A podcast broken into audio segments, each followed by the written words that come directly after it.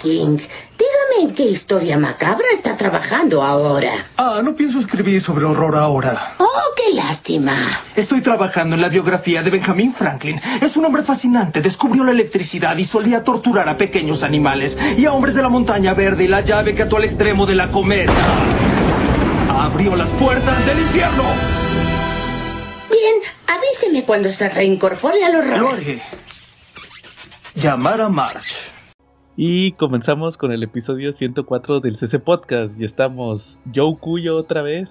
Este, pues Charlie Paisano de Providence. Y nada más, porque Clacalaca al rato llega. Y, pero como quiera, trajimos nuevamente a Jen de La Hora Muda, Cápsula Muda y demás.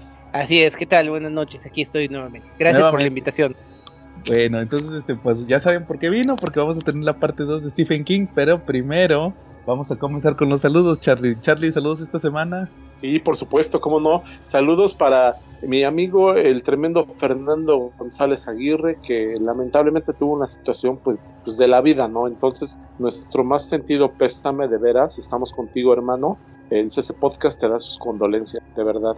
Abrazo fuerte y tú puedes, échale muchas ganas, no te me caigas. También saludos para nuestro amigo Misael, ya saben, si quieren probar los mejores cócteles, los más refrescantes cócteles, él los prepara ahí en galerías. ¿Qué les parece? Aquí en galerías con Navaca él los está preparando. No olviden nunca dejarle su propinita, porque pues tanta sabiduría que él tiene, tiene su precio, ¿sale? Entonces déjenle su propina. Para nuestro amigo Lair Rico, que ha sido un fan del CC Podcast desde que, desde nuestro día cero, ¿sale?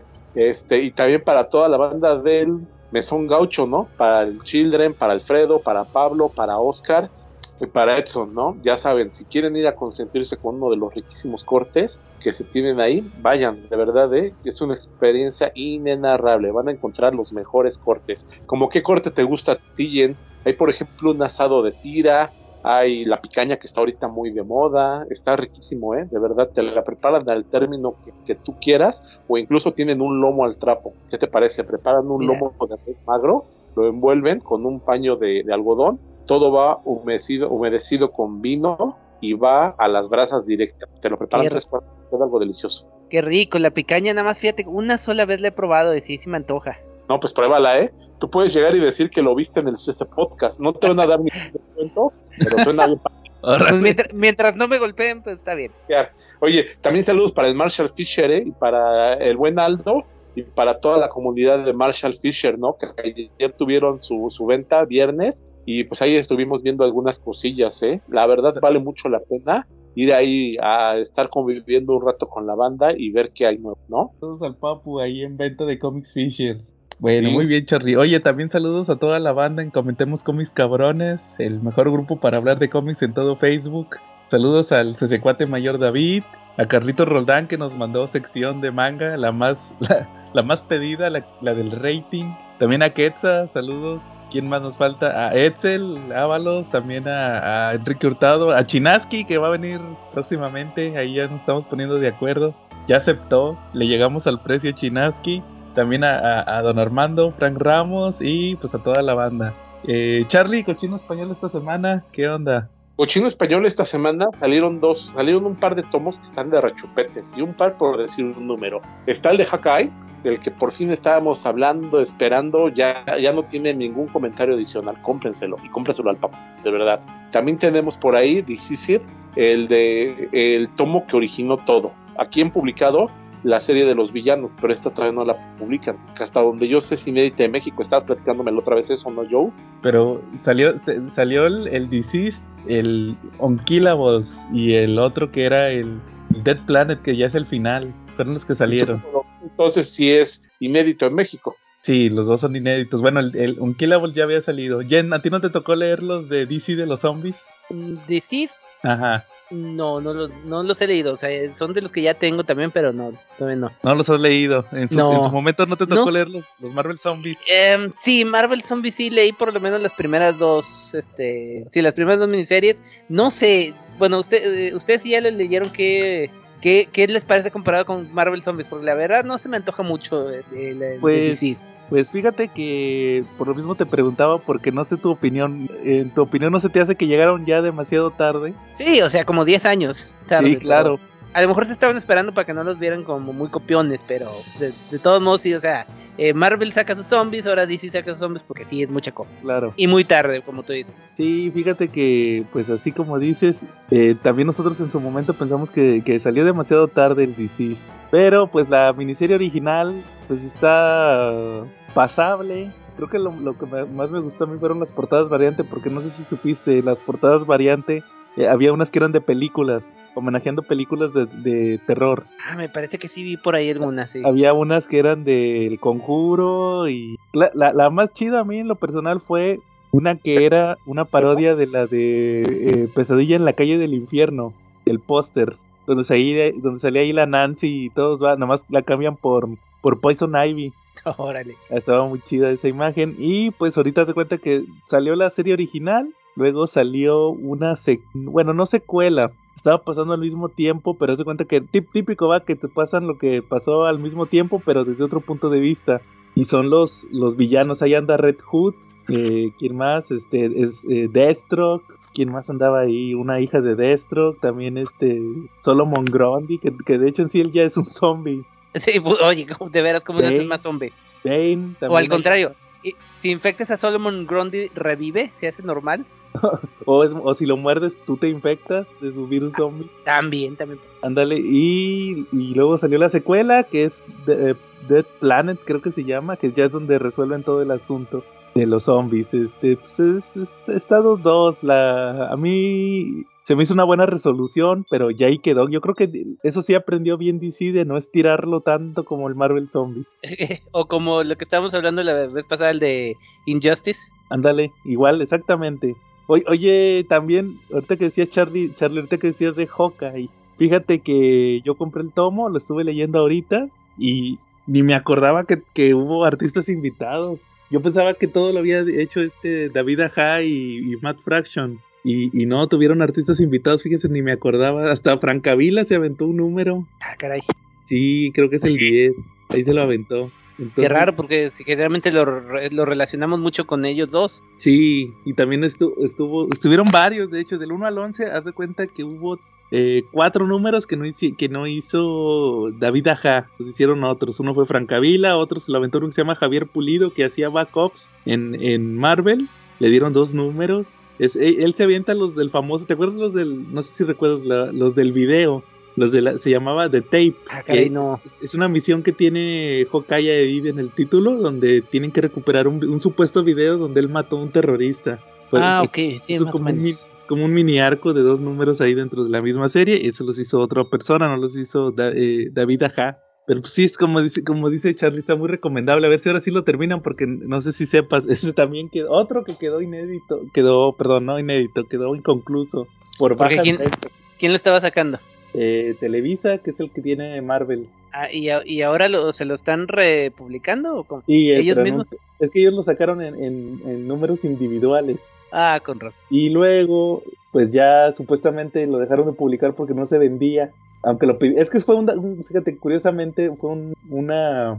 Pues fue una situación que llamó mucho la atención porque ese lo pidie- lo pedían en, en Facebook, a cada rato les ponían ahí, publiquen Hawkeye, publiquen Hawkeye. Y resulta que lo publican y luego lo cancelan porque dicen que no se vende. No, no Pues vendía. bueno. Ajá. A lo mejor querían la miniserie de Hawkeye que salió en los 80 o algo así. No, no, era Hawkeye de Matt Fraction. Sí, sí. Así dijeron. Y este, era cuando estaba el mame de. Y luego, aparte, no sé si recuerdas que también se atrasó un chorro. En, en su momento, al final, se tardó como un año en salir. Entonces, yo creo que también tuvo ahí algo que ver. Pero pues ahí. Y ahorita lo, lo volvieron a publicar la mitad de la serie en un tomo. Por el tema este de, de la serie de televisión de Hawkeye que va a salir el próximo Sí. mes. Como No, que quisieron aprovechar.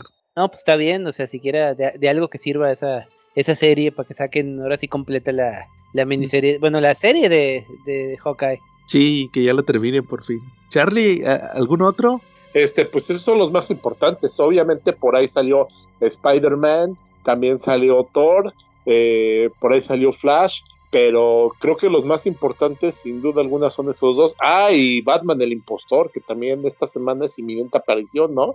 Y ya lo leí. Y ya lo subí en un video. Lo, Eh, lo pues, hace. Ahorita acabo de mandar un meme de, que indica cuando ustedes compran en otro lado y luego quieren regresar con el papo. Ahí está la imagen, es robada de un cómic de los Simpson. Ándale, saludos al Papu. Perdónanos, Papu, que hemos pecado. No, perdón, pero... yo no he pecado. Yo me espero a que el Papu los tenga. Ándale. Oye, fíjate que sí leí el Batman, el impostor. fíjense que, no sé si recuerdes, Jen, lo platicamos la semana pasada de este cómic que supuestamente tenía que ver algo con lo de Batinson. Mm, más o menos me acuerdo que. Sí, ya se cuenta que lo escribe uno, una persona que participó en el guion de la película de The Batman. Se llama Matt, Matson Tomlin. Ah, sí, sí, el que decíamos que no sabíamos en qué, qué más había hecho. Pero no está acreditado. o sea, de que el escritor de, de, la película de Batman que no está acreditado en la película. y pues es que es el típico de esas producciones de Hollywood que le empieza uno a hacer el guion y luego colaboran, colaboran como 10 personas y nada más eh, como 2, 3 tienen el crédito. Ándale. Y pues resulta que se avienta el, el guion de esta miniserie. Van a ser creo, tres números de El Impostor. Fíjense que está curioso porque es un Batman novato. Y empieza que, que, llega todo madreado a la oficina de Leslie, al consultorio de Leslie Tompkins. Pero resulta que aquí es negra, como ven, ya le cambiaron. Ah, caray. Sí, y creo que hasta, hasta de, esa mezcolanza que se ha estado dando últimamente de latinos mezclados con, con afroamericanos. Bueno, pues así como van las cosas, agradece que no era negro. Ándale. Y, y resulta que pues ella lo desenmascara ahí, lo encuentra tiradillo y se da cuenta que es Bruce y le quiere hablar a la poli, ¿va? Dice, a ver, Bruce, le voy a hablar a la poli si no me sueltas la sopa. Pero no sabía que era Bruce ahí. No, no, no, haz cuenta que llegó Batman ahí con ella. Ya pasan que, pues, que, que estaba ahí resolviendo un asalto. Se tiran más o menos ahí unos buenos golpes con los asaltantes, pero le gana la inexperiencia. De hecho, falla cuando avienta ¿Se acuerdan cuando Deadpool falló, falló el cuchillo en la película? ¿O que era una espátula o lo que avienta? Eh, algo así de la cocina, sí, sí. En Deadpool sí, Así, ya se cuenta que eso, pasó eso. Y, y, termina todo balaseado y madreado. Y, llega con Leslie Tompkins, que ya es, les digo, ya es morena. Le dice ahí que, pues que le suelte la sopa o si no, pues le va a hablar a la policía. Ya él le dice que, que está ahí porque está haciendo la diferencia que porque vio que, Batman hace lo que no puede hacer la, policía y al final este pues le pone de meta que tiene que llegar todos los días al amanecer. Si yo te voy a estar esperando aquí todos los días al amanecer, tienes que llegar. Si no llegas un día, le voy a hablar a la policía. Y decirle que es Bruce Wayne. Exactamente. Y pues como que lo quiere tratar ahí como que para que supere el trauma o no sé. Ella piensa que es un trauma. Y al mismo tiempo está ahí una policía eh, asiática que está investigando. Están investigando ahí que un Batman anda matando gente, los avienta de los edificios.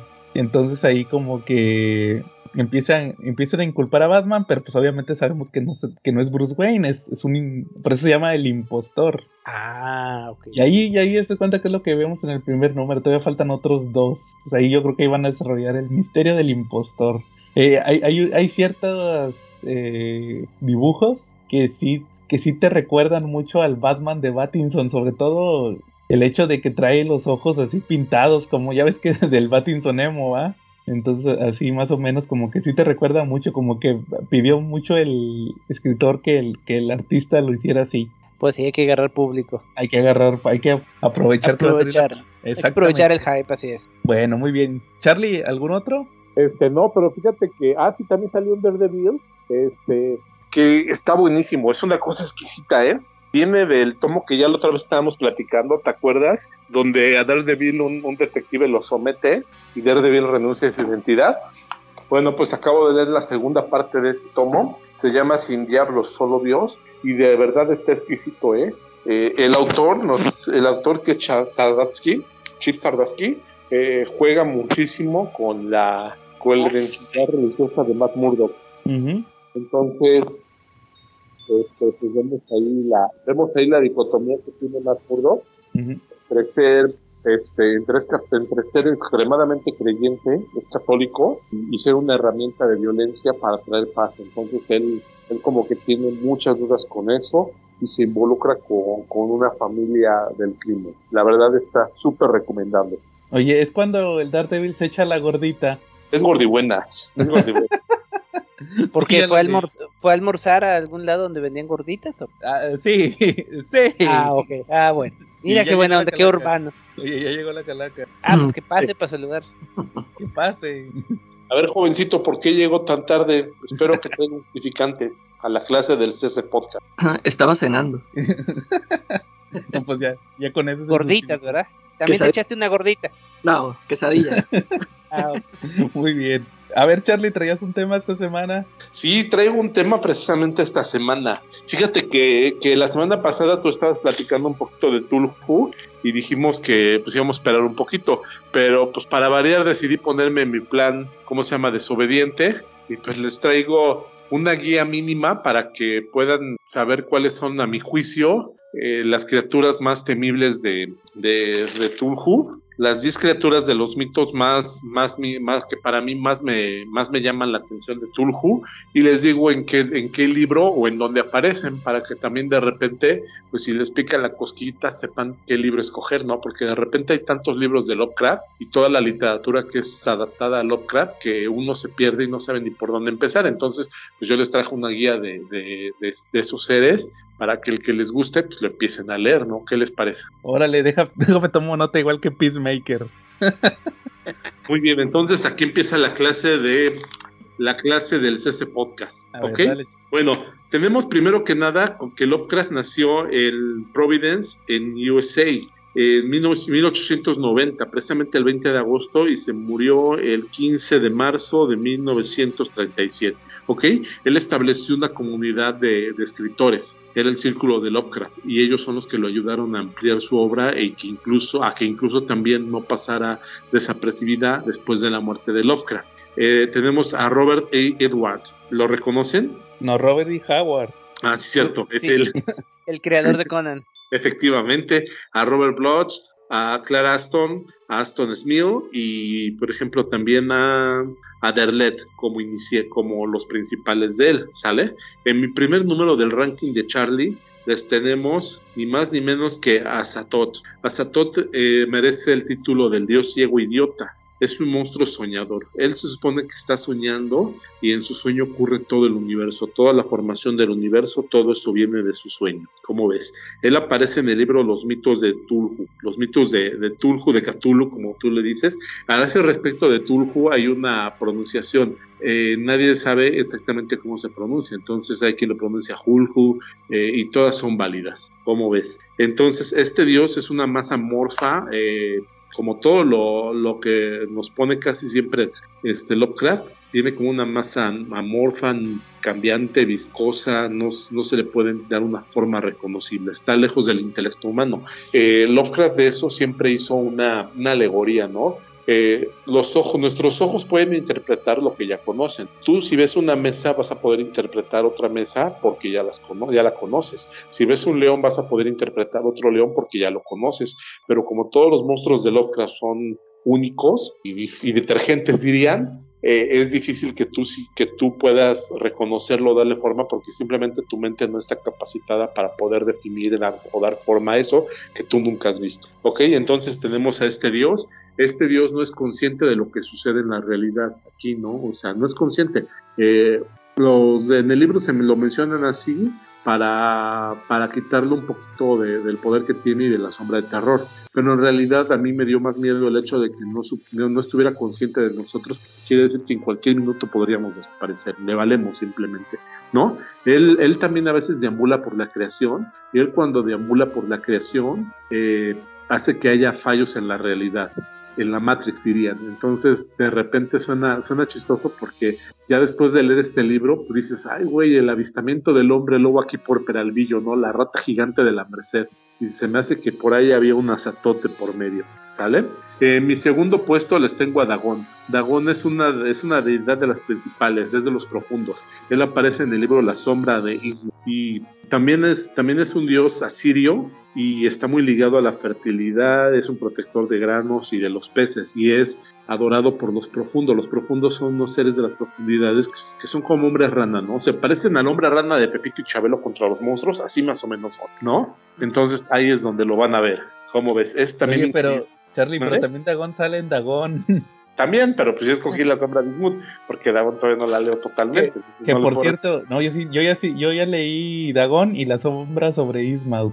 Eso sí lo leí. pues están chidos. Oye, pero fíjate que lo que no me gusta es que, no sé si se acuerdan que compré el tomo de Lovecraft, eh, de Lovecraft y de Alan, Poe, el de Marvel, el de Richard Corben. Eh, Tú tienes el, el Monster, ¿no, Calaca, ese? Lo tenía. Ah, tenías el, el, el que nadie conseguía, ¿va? El- No, yo compré el hardcover. Este, y resulta que no me gustó que cuando adapta Dagon lo hace como un pulpo. Ya, ya no es Pulpo. este, ya no es así o- como monstruo, re- monstruo, pez, reptil. Es un, es un pulpo. Oye, pero es que, fíjate, de pues por lo menos ahí lo adoptaron, lo adaptaron como un pulpo, porque creo que hay varias adaptaciones que de plano como que no tienen nada que ver, ¿no? Yo me acuerdo que hubo una historia ahí que la, que la adaptaron así como con unos pandilleros o no sé, o sea, como que en la época actual, o sea, como que no estaba, no estaba respetando al 100 la historia, no sé. Eh, pero ¿cuál? ¿En ese de, de Lovecraft? Sí, nada más que no me acuerdo cuál historia Ah, era. es que no los he leído todas, porque como No. no he leído todos de Sí, Lovecraft. porque hay una historia este que la veo que, que yo, yo luego luego pensé, ah, esta, esta historia de seguro así no iba en la historia original de, de Lovecraft. Y sí, este, cuando ya ves que vienen al final las este, los textos, Sí. los que supone que son originales. Y sí, no, o sea, no tenía nada que ver con la, la historia que dibujó Richard Corbin. Pues yo creo que son en ese caso son interpretaciones. Más que nada, ¿qué él hace? ¿Qué él hacía?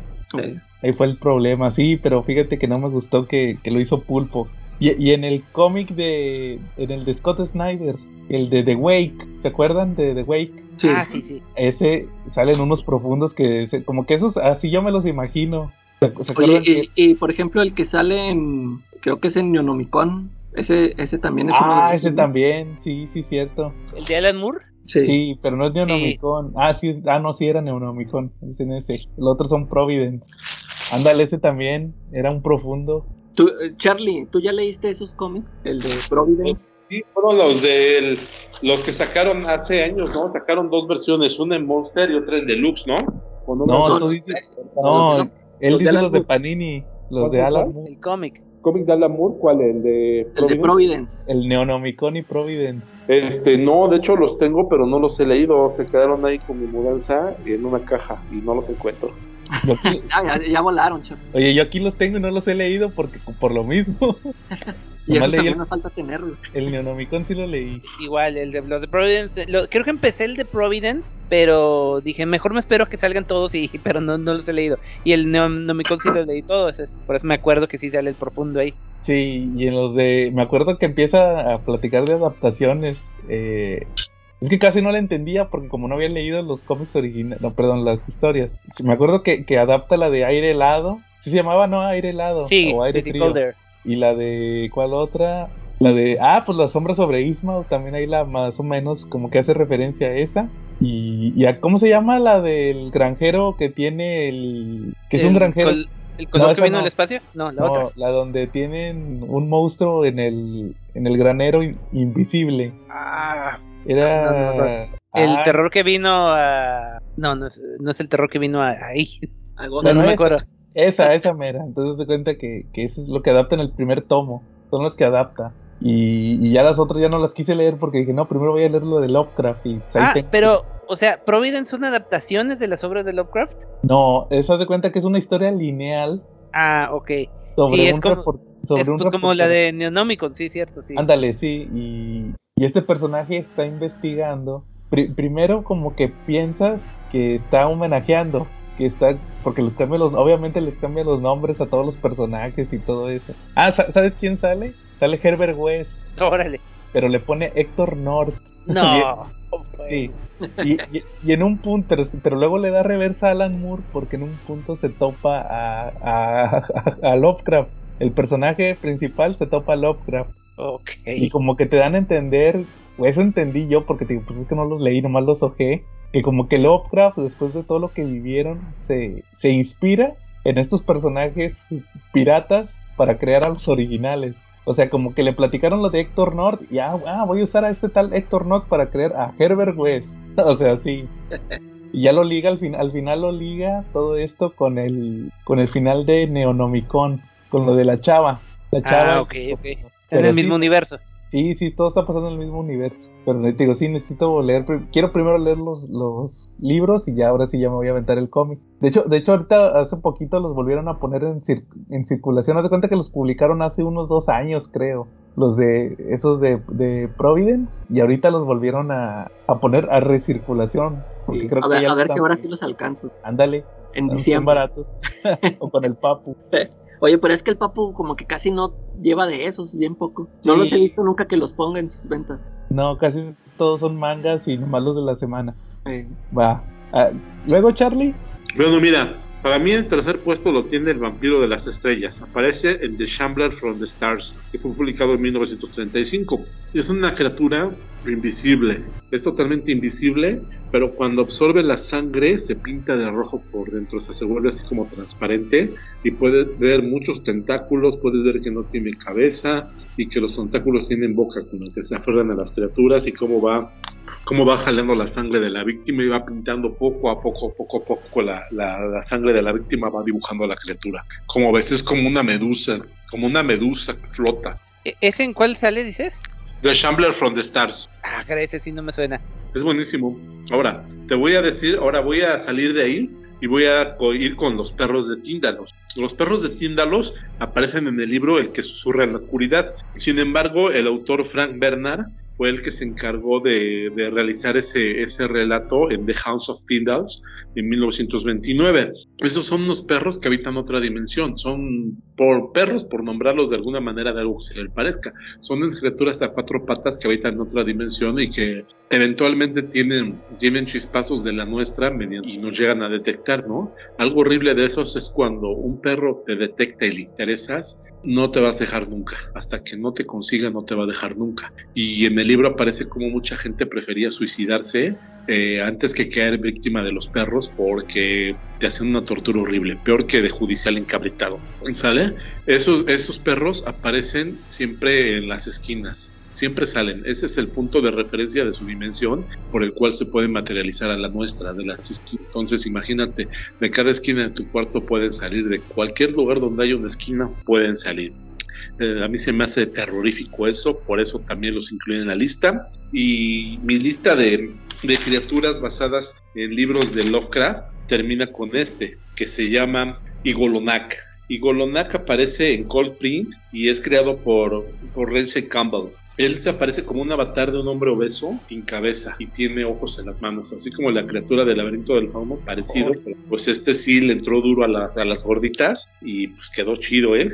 Es un dios de la depravación, todo ser, de, todo ser, no solamente de humano, de cualquier ser. Mientras, mientras sea un ser vivo, se puede depravar bonito gracias a este, a este dios. Es ruin y asqueroso y él sí puede interactuar con humanos. Es de los pocos que interactúa con humanos. ¿Qué les parece? Hasta ahí termina mi lista de libros pero fíjate que algo curioso del, mito de Lovecraft, y por eso no hice tan grande la lista de libros, es que también incluye personajes que han salido en, en juegos de rol, como ves. Entonces, por ejemplo, tenemos de los juegos de rol a Olcott. Olcott se me hace particularmente escalofriante. Él aparece en el juego, en la campaña Voz de Cristo, en tentacus.net, en un juego de rol en el 2003 y me parece muy interesante porque es el anticristo de la literatura de Lovecraft y reencarna en cuerpos humanos, pero también puede reencarnar en estatuas de Virgen de la Virgen María. Entonces eso como que sí está medio impactante, ¿no? A mí sí me impactó muchísimo eso. Eh, también aparece en el juego de rol y en juegos de tarjetas. Incluso tiene una tarjeta en Magic, eh, la madre del Pus. Ella nace de la unión de un hombre y de uno de los dioses primigenios y siempre está en el agua, es como un recipiente de enfermedades, de pus, de peste, de todo eso, pero también puede contagiar y puede poseer humanos y entonces ellos también los hacen recipientes de cualquier tipo de enfermedad. ¿Sale? Luego de ahí llegamos a El vacío de las estrellas. Él es de Blackness from the Stars y también aparece en un juego de rol. ¿Ok? Él es una masa inmóvil, está hecha de la tela de la realidad y es invisible, es negro totalmente con puntas de luz y es muy inteligente, pero le valemos madre, no quiere, no quiere, no quiere comunicarse con ningún ser vivo, a pesar de que tiene muchísimos años, no quiere comunicarse con ningún ser vivo y él es una, es un, es un, es una criatura que genera monstruos, ¿sale? Esa es su capacidad de ese personaje, ¿ok? ¿Hasta ahí vamos bien? Sí, sí, Sale. sí. Y cerramos con un Shogot antiguo. Los Shogots es la manera en que se definen a, lo- a los primigenios. Se supone que según la literatura de Lovecraft, antes de que hubiera humanos, antes de que hubiera dinosaurios, había primigenio. Los primigenios eran las criaturas y los antiguos que existían en esa época, todos infinitamente poderosos, ¿no? Es algo así como en la literatura de Marvel se, se menciona a los celestiales, ¿no? Todos infinitamente poderosos, inconmensurablemente poderosos, así los Segots, los Shogots, y tenemos a Hugo Shatal. Hugo Shatal es un es uno de los era uno de los primigenios más poderosos que había y él es una baba burbujeante, espesa, asquerosa, es como una sopa, como algo que cayó ahí en la tierra y simplemente estaba ahí como una baba, ¿ok? Eh, entonces en algún punto del camino todos los primigenios empezaron a, a, ¿cómo se llama? A migrar, a descansar, a irse a las profundidades y él se fue y cuenta la, cuenta la historia escrita por Clark Ashton que, que, que Hugo eh, dejó restos y que esos restos evolucionaron hasta crear toda la vida en la Tierra. Entonces, de alguna manera es como que el creador de todo. Pero lo, lo realmente interesante de eso es que es que algún cuenta cuenta la historia de este cuate que él algún día va a regresar y cuando regrese va a reclamar todo lo que le pertenece y pues toda la creación le pertenece según según este libro según este autor y pues como ven esos apuntes. Y pues hay en apuntes varios. Les tengo por ejemplo a Satot que tiene uno de sus títulos que es el título más impactante que es el primero que les mencioné el del dios ciego idiota. Eh, dice que es uno por encima de todos. ¿cómo ves? Y ya nada más cierro mi participación ahorita diciendo que Igolonak también ha aparecido en los juegos de rol. Él, él aparece en un juego de rol en una versión japonesa donde aprovecha los deseos reprimidos y las frustraciones de los trabajadores, como ves, para poder, cor- para poder corromperlos. No, órale. Oye, ¿Y ese que dices, eh, que dices que es el ciego idiota, este, ahora es árbitro de fútbol? Ándale. Este, no, dicen que después de ser un, un- un dios de la creación, se retiró al Instituto Federal Electoral y le va bastante bien. ok. No, pues está bien. Oye, me dio, me quedé con curiosidad de uno que mencionaste, este, no sé si tengas más datos de ese que dijiste, se llama, a ver, aquí lo, hasta lo anoté, la rata gigante de la Merced. La rata gigante de la Merced es un ser escabroso que apareció por ahí en los ochentas en la Merced. Se mencionaba que tenía el tamaño de un perro, San Bernardo, grandote, y que se podía almorzar lo mismo un perro que un gato que hasta un vagabundo. Órale, o sea, si lo llegaron a ver y cosas. Es una leyenda urbana muy popular en la Ciudad de México, eh, eh, donde dicen que gracias a, a- a la abundancia de alimentos que había en la Merced, pues le empacaba y le empacaba, le empacaba y pudo crecer. A través de generaciones crecieron tanto las ratas hasta que hubo una que, que fue gigante. Eh, la gente llegó a tal paranoia por esa rata que les daba miedo sal- pasar por los basureros, que les daba miedo pasar de noche por donde había basura. Eh, cuentan los que vivían por ahí en el centro de la Ciudad de México que les daba miedo ir a, a las tortillas o cualquier mandado en la noche porque les podía salir la rata y cuenta la leyenda que ya se había almorzado mucha gente, que incluso hay una parte fea de la leyenda donde dicen que incluso se metió en una casa con una ventana abierta y con un niño en una cuna y que también se lo cenó. Eh, la histeria llegó a tal punto que el gobierno de la Ciudad de México tuvo que que cerrar alcantarillas y echar pesticidas, echar raticidas, bombear venenos y que lo estuvo haciendo durante un tiempo y que diario aparecían muchísimas ratas muertas, pero y algunas grandes como conejos, pero ninguna nunca apareció la rata gigante de la mesa. Oye, ¿y Wow. nunca hubo pruebas, fotos? Porque hasta del chupacabras hubo videos. Pues en esa época no había cámaras de video, pero seguramente si revisamos las revistas Duda y el Alarma, seguramente por ahí había alguna foto, ¿no? Puras interpretaciones artísticas. Dale. Vaya, para que vean que aquí en México también tenemos las criaturas los craftianas. Puros este, dioses antiguos. Sí. Órale, Charlie, muy bien. Ya te prometo que ahora sí yo voy a leer los libros de Lovecraft. Pues ahí tienen una guía, ¿no? Este, espero que se les haya antojado conocer un poquito de los dioses de Lovecraft. No quise poner solamente libros porque yo sé que a veces es difícil aventarse un libro porque la verdad los mexicanos le tenemos mucha fobia a la lectura. Por eso también puse juegos de rol y juegos de rol por computadora también para que no tengan problemas en, en buscar el juego de rol de su preferencia, ¿eh? Yo creo que, que algunos de ellos sí, sí son buenos. Por ejemplo, el de la campaña de la voz de Cristo, donde aparece Olcott, como que sí suena como que un juego de rol que, que después de jugarlo sí te avientas dos rosarios, ¿verdad? Ándale. ¿No? Muy bien, Charlie.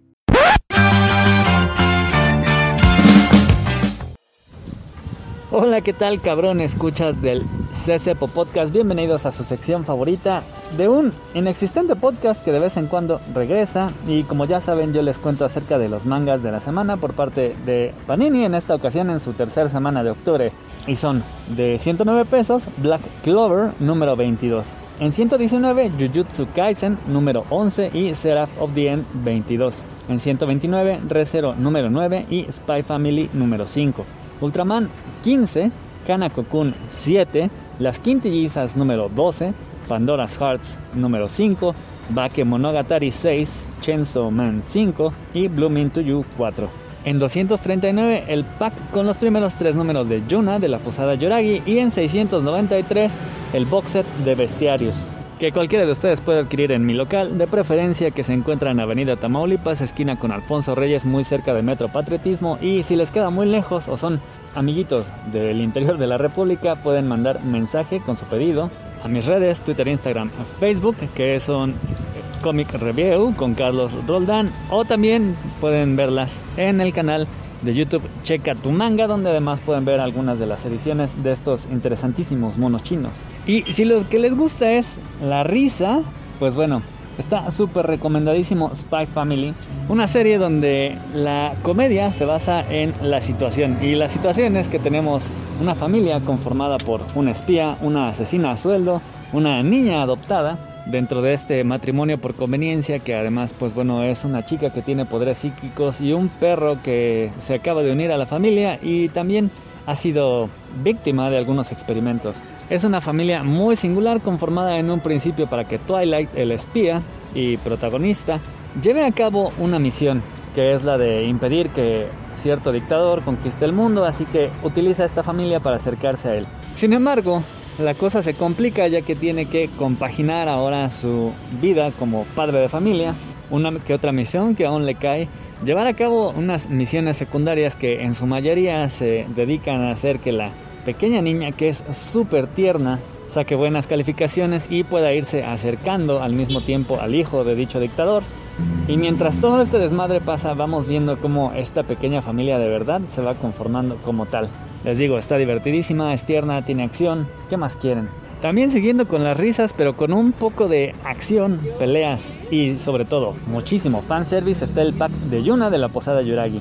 Ahorita ya va muy avanzado, pero si quieren ustedes acercarse a una serie que tiene chicas exuberantes y otras no tanto, pues bueno, este es su ocasión ideal, ya que Yuna es uno de estos mangas puercotes en donde el protagonista se rodea con un harem de chicas que se vuelven locas por él.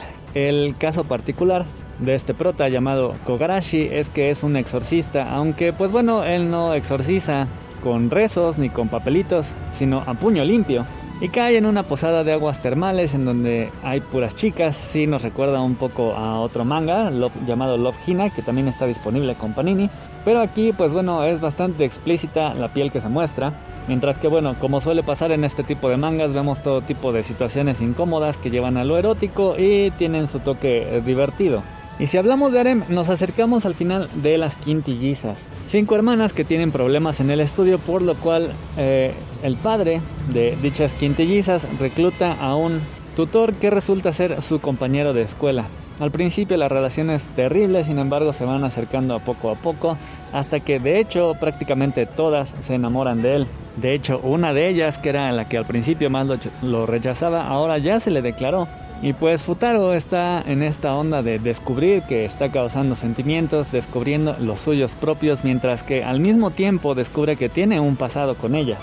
Aquí a diferencia de otros mangas no hay un qué pasará, no hay un si habrá una pareja. Desde el principio se nos muestra que él se casa con una de ellas. El punto es descubrir cuál de todas es. Así que pues bueno, escogiendo la tuya para después decepcionarte con el final. Y yéndonos con más romance tenemos Blooming to You, un par de chicas de preparatoria comienzan una relación lésbica mientras eh, ahora ya sorpresivamente se ha convertido en un triángulo amoroso porque bueno ellas dos están en el consejo escolar y una tercera chica del mismo resulta que también es lesbiana y está enamorada de una de ellas. Sin embargo, dentro de esta parejita hay una que no está tan convencida, la otra fue la que insistió, la tercera en discordia está intentando ver si ella puede meter su cucharota Mientras que la que no estaba tan interesada de pronto ya comienza a interesarse. Y mientras sucede todo este lío amoroso vamos descubriendo el pasado de estas tres chicas. Pandoras y Recero son unos de los que menos se me antojan porque pues bueno están un poquito agrios. Pandora eh, tiene estos toques de aventura, de misterio, de sexo gay. Aunque si bien no es un manga ya hoy, es de estos mangas donde dentro de todo como que se insinúan ciertas cosas eh, románticas y eróticas entre los protagonistas para atraer mayormente al público femenino, vaya paradoja. En este manga que es básicamente una versión modificada de Alicia en el País de las Maravillas. Mientras que Recero es un isekai que, pues bueno, tiene un personaje principal que curiosamente a diferencia de muchos otros Isekais, no es un ser superpoderoso, es un tipo común y corriente cuya única habilidad es la resurrección, es decir, pareciera que tiene vidas infinitas dentro de un videojuego y puede regresar a partir de ciertos checkpoints. Y aunque se ha vuelto un poquito más hombre, digamos en los últimos números, creo que lo más rescatable que tiene es el gran fandom que ha creado con las mates, que ahí sí tienen bastante eh, popularidad. Los demás son prácticamente todos de peleas. Bakemonogatari no lo es tanto. Es un manga que deambula mucho entre el misterio y el erotismo. Tiene un gran equipo detrás. Nisio Isin, un escritor de novelas ligeras. Y All Great, un dibujante realmente bueno que tiene obras como Tenjo Tenge y que le queda que ni pintado, hace unas chicas hermosas, tiene unas escenas con gran dinámica y básicamente aquí tenemos a un chico vampiro que se va encontrando con chicas que están relacionadas con espíritus eh, bastante orientales y las va ayudando. Sí, suena terrible, pero tiene una gran atmósfera que te va envolviendo dentro de la extrañeza que es básicamente la línea que lleva todo el manga. Ultraman es la secuela directa de la serie original de televisión. Aquí tenemos al hijo del Ultraman original retomando el traje, pero como todo en la actualidad, Ultraman se vuelve prácticamente una marca a nivel global, con un montón de otros Ultraman que aprovechan la tecnología, mientras el mundo está siendo invadido por una nueva amenaza extraterrestre. Ya los extraterrestres se han destapado como una serie de seres provenientes del planeta, no, de fuera del planeta Tierra, del espacio exterior, que pues bueno, algunos son buenos, algunos otros han vivido entre nosotros y algunos más quieren simplemente conquistar la Tierra. Seraph of the End fue una serie donde al principio teníamos al ejército de la humanidad en contra de en contra de los vampiros que habían acabado con la mayoría de la humanidad y pues bueno, un accidente aparte que había ocurrido ahí que había acabado con otra parte de la humanidad. Sin embargo, pues bueno, ya vimos que hay partes del ejército demoníaco que en realidad pues bueno, son humanos con malas intenciones, vampiros que no son tan malos, vampiros que son buenos, eh, los demonios que utiliza el ejército demoníaco que son básicamente esclavos, algunos malos, algunos con pasados tristes. Y ahora sí, básicamente se ha conformado una alianza donde algunos vampiros buenos, algunos malos, pero con intereses eh, gente del ejército demoníaco, demonios, es bueno, están en contra de aquellos que están intentando exterminar de verdad a la humanidad. Black Clover no podría ser un manga más cliché, tiene un protagonista que quiere ser el rey de los magos, pero no podía usar magia, así que se encontró un grimorio con el cual pudo utilizarla. Sin embargo, es un tipo muy particular de magia, una que anula al resto de las magias. Va subiendo de nivel, la verdad es que sí, muy cliché, pero muy chido. Otros que no son tan cliché son Chainsaw Man. Aquí vamos a ver básicamente el segundo round del hombre poseído por el demonio de las sierras que está en la policía en el sector de cazademonios en contra del demonio de las espadas. Una pelea entre espadas y katanas que está bastante sangrienta, muy chida. Y pues bueno, además el protagonista tiene un par de citas románticas, lo cual es un tanto extraño, pero muy bueno para él, sobre todo considerando que antes de estar dentro de la policía, simplemente su vida era solamente cazar demonios, así que nunca conoció mujeres, nunca conoció amigos, nunca conoció la escuela y ahora finalmente pues bueno, parece que está floreciendo y llegando al amor. Jujutsu Kaisen, por otro lado, continúa la pelea de Gojo, el papazote, el hechicero más poderoso en contra de los hechiceros maléficos que lo tienen encerrado en una especie de domo invisible en Shibuya, digamos el centro histórico de tu ciudad, donde hay un montón de gente, en donde planean acorralarlo para encerrarlo. Y a su rescate, aunque paradójicamente uno podría pensar que no lo necesita, acuden todo el resto de hechiceros. Así que tenemos un montón de peleas mientras los hechiceros se dirigen al centro de Shibuya. Hanako-kun pues no es tanto de peleas, es eh, sí de peleas pero espirituales. Ahí Nene, la protagonista, llegó al territorio del tercer misterio de la escuela al cual asiste. Se encontró un fantasma, ellos encontraron al gemelo malvado de Hanako, quien va a provocar que el nuevo, el fantasma que se encontró Nene se convierta en el nuevo rey de esta frontera. Y pues bueno, es un desmadre porque después, hasta después de eso, tanto Hanako como Kou entran a la frontera para intentar rescatar a Nene. Y por último, el box set de bestiarios. Este es un sí. Son solamente 7 números, aquí los tienen todos completos. Es una historia con varios protagonistas. El dibujo es excelso, muy detallado y se desarrolla básicamente en la época del Imperio Romano, en donde varios tipos muy rudos enfrentan al sistema. Sí, son esclavos, eh, gente de pueblo, que enfrenta al emperador romano que los ha hecho sufrir con sus conquistas, con su sistema de esclavitud, con sus impuestos. Sí, tenemos a un héroe mítico acompañado de un dragón que va haciendo justicia y a varios de los aprendices y gente que él mismo influencia mientras lleva su camino liberando pueblos, salvando gente. Como les decía, tiene una buena historia consistente, tiene violencia, honor, un gran dibujo, y sobre todo son los 7 números que van a poder comprar de un sopetón. Y pues bueno, eso es todo por ahora. A ver si sale la sección. Entonces, a ver si nos vemos en el próximo capítulo. Eso fue todo por ahora y volvemos con Joe y los demás. Eh, oye, ¿algún tema que traigas, Calaca? Yo, este, nada más voy a hacer un comentario de que vi un churro que se llama La Isla de la Fantasía. Ah, Ah, ya la vi. Ya. Es que, lo- lo- bueno, lo que quería mencionar es que yo nunca vi la serie original. ¿Ustedes alguna vez sí la vieron? No Sí, claro. Yo me acuerdo vagamente, pero creo que sí vi uno que otro en repetición que pasaban en sci-fi cuando empezaba. O sea, sí, sí, sí me estoy, eh, tengo familiarizado, bueno, estoy familiarizado con la, la serie. Porque yo me acuerdo que de niño sí sabía que existía esto, lo del tatú, que decía que lo del avión y que no sé qué. Pero yo me acuerdo que a mí me daba flojera verlo. O sea, yo nada más veía esa, esas secuencias en que llegaba la gente y que les ponían su, su collar de flores. Y ya me daba flojera. O sea, y ya nunca supe más de qué se trataba. O sea, yo como que estaba esperando otro programa, ¿no?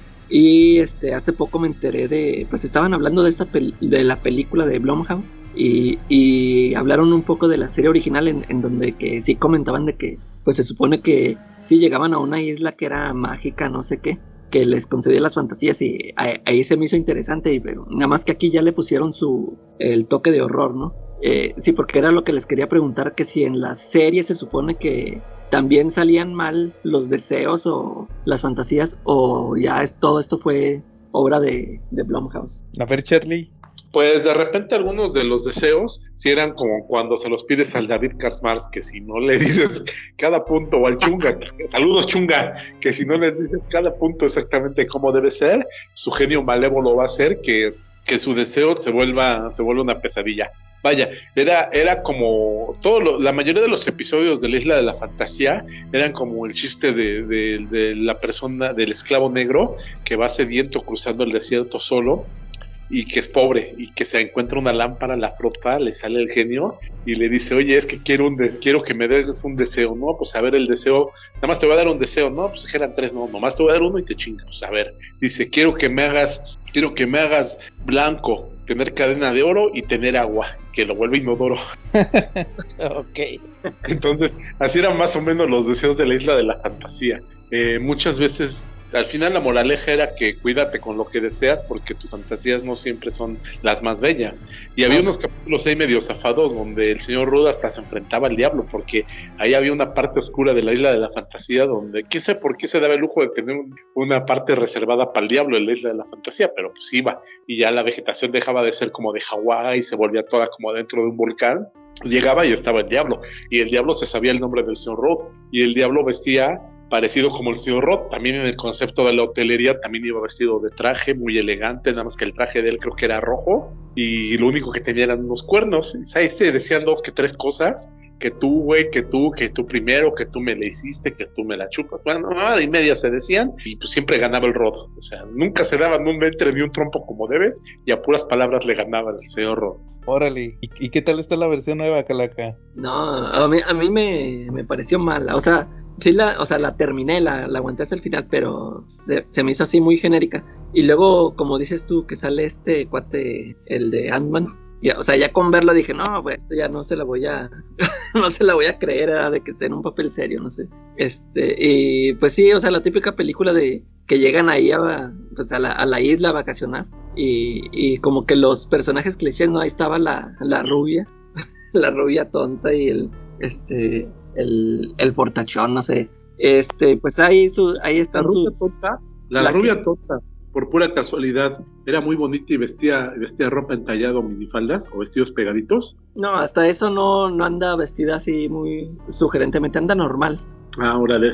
Pues ahí tiene un, un giro de tuerca al final. Este, pero te digo, pues sí, eh, este, empiezan ahí las, la- las tragedias, las matazones, pero como que no, no, no me, no, no me convenció, no, no me convenció la Es una Órale. antirepresentación. ¿Tú, Jen, tú sí la viste? Sí, de hecho ya también hablé de ese programa, sí se me hizo mala, igual que bueno, no es así que la isla de la fantasía tenga tantos fans que para como para que digan, no, es que no respetaron la fuente original, pero eh, pues e- es como igual la de los los eh, banana splits que le hicieron también de terror. No hay así que, que- bueno, así como dije, igual los que eran fan de Banana Split esas tienen otras cosas de preocuparse como su pensión y sus dentaduras postizas, pero este pero sí, o sea, no se me hizo buena en ningún sentido. Y como tú dices, igual Michael Peña no se la crees en un papel supuestamente serio. Es como Eugenio Derbez, que lo, lo vi hace poquito en una película que se llama Coda, que ah, ah, es un maestro de música y no se la crece como actor serio. O sea, en cualquier momento está esperando que diga, oígame, no, no", o algo así. Y no, no, se aventó ni un chiste. no, ni un chiste, o sea, es serio y bueno, intenta ser serio, pero tú lo ves como, como Con- Derbez, o sea, y ya, con la pura cara. sí, no lo puedes ver de otra forma y así es este Michael Peña en esta película, como tú dices, sí. Y el tatú se me hizo muy estúpido, también. Ah, sí, La ah, forma. sí, sí, sí, el, el- el origen de Tatú. Sí, sí, extremadamente estúpido. Y es otro chaparrito. No, No, Ah, no. ni tanto. Ya no, porque me acuerdo que ese tatú hasta quiso matar a James Bond una vez.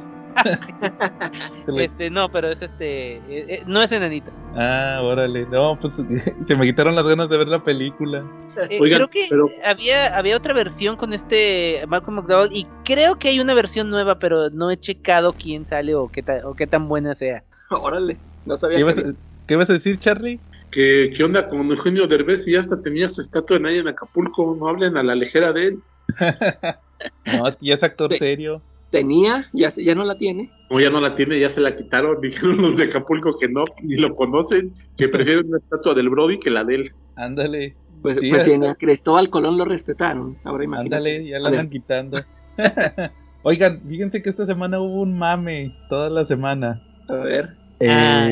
Ya sabes cuál, Calaca, el del Superman, el de John. Ah, Superman Jr.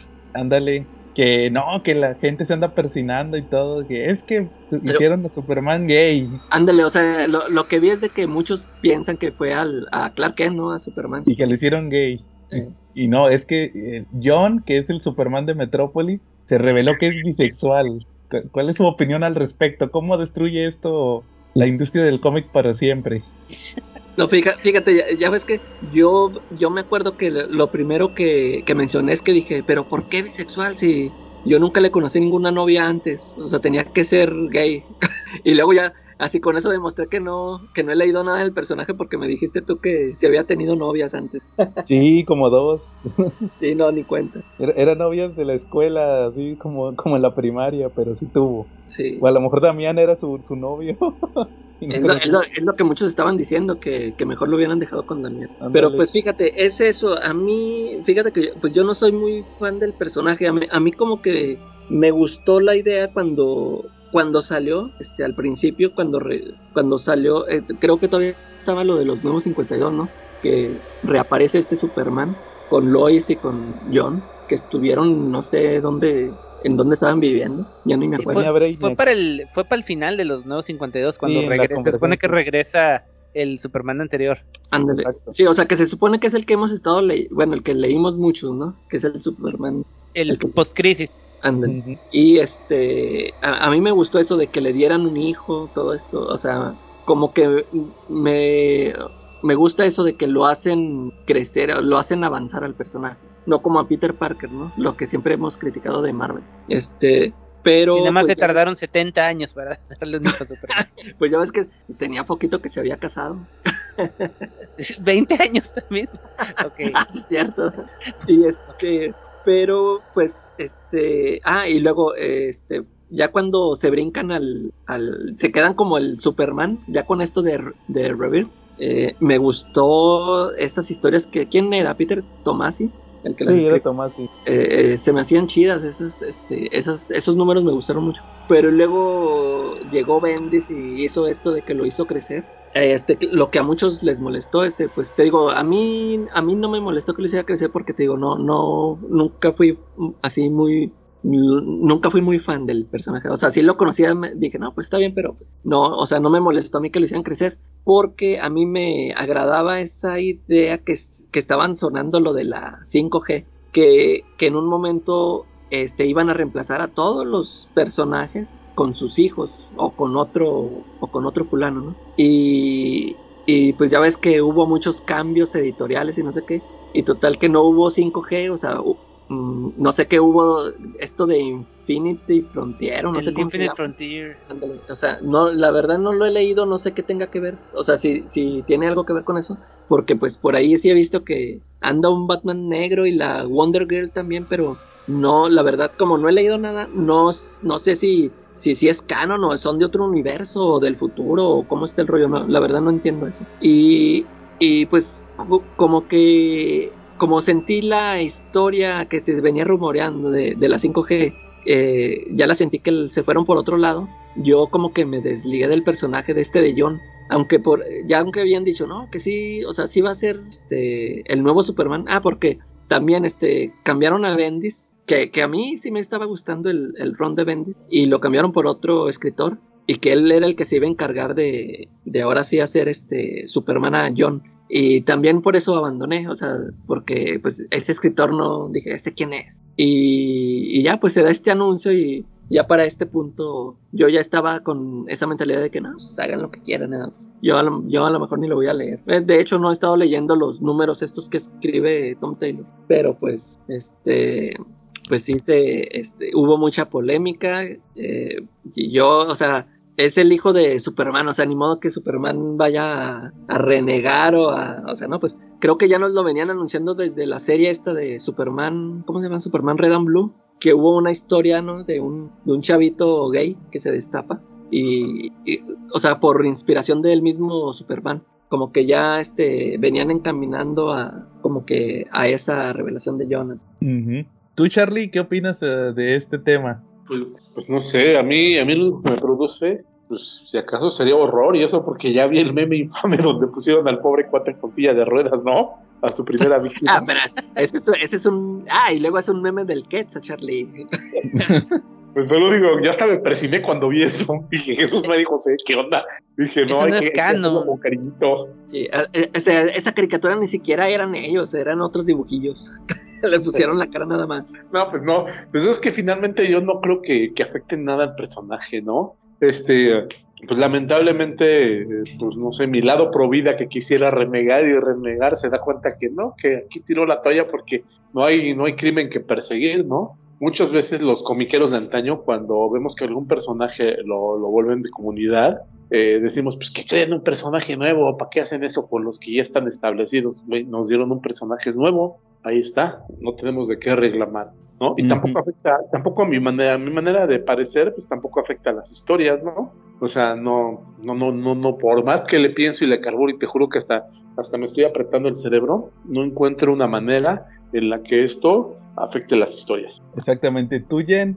Pues, ¿qué te puedo decir? O sea, este, eh, lo, pues ya lo que, todo lo que dijeron ustedes, este, bastante válido. Em, eh, por ahí, justamente ayer, sí, ayer estaba platicando con un, fan del, de acá de mi programa que estaban platicando de, Chucky, que eh, no sé si han visto el, programa nuevo, que el protagonista, que, ah, que, el que ahora se encuentra Chucky es un chavito gay. y así estaba diciendo, no, es que últimamente me caga, así que, que todo lo tienen que meter gay, también mencionó al Superman y, todo eso, y yo estoy pensando, o sea, bueno, le iba a decir, pero estaba medio pedo. Él, yo no, él, ¿ok?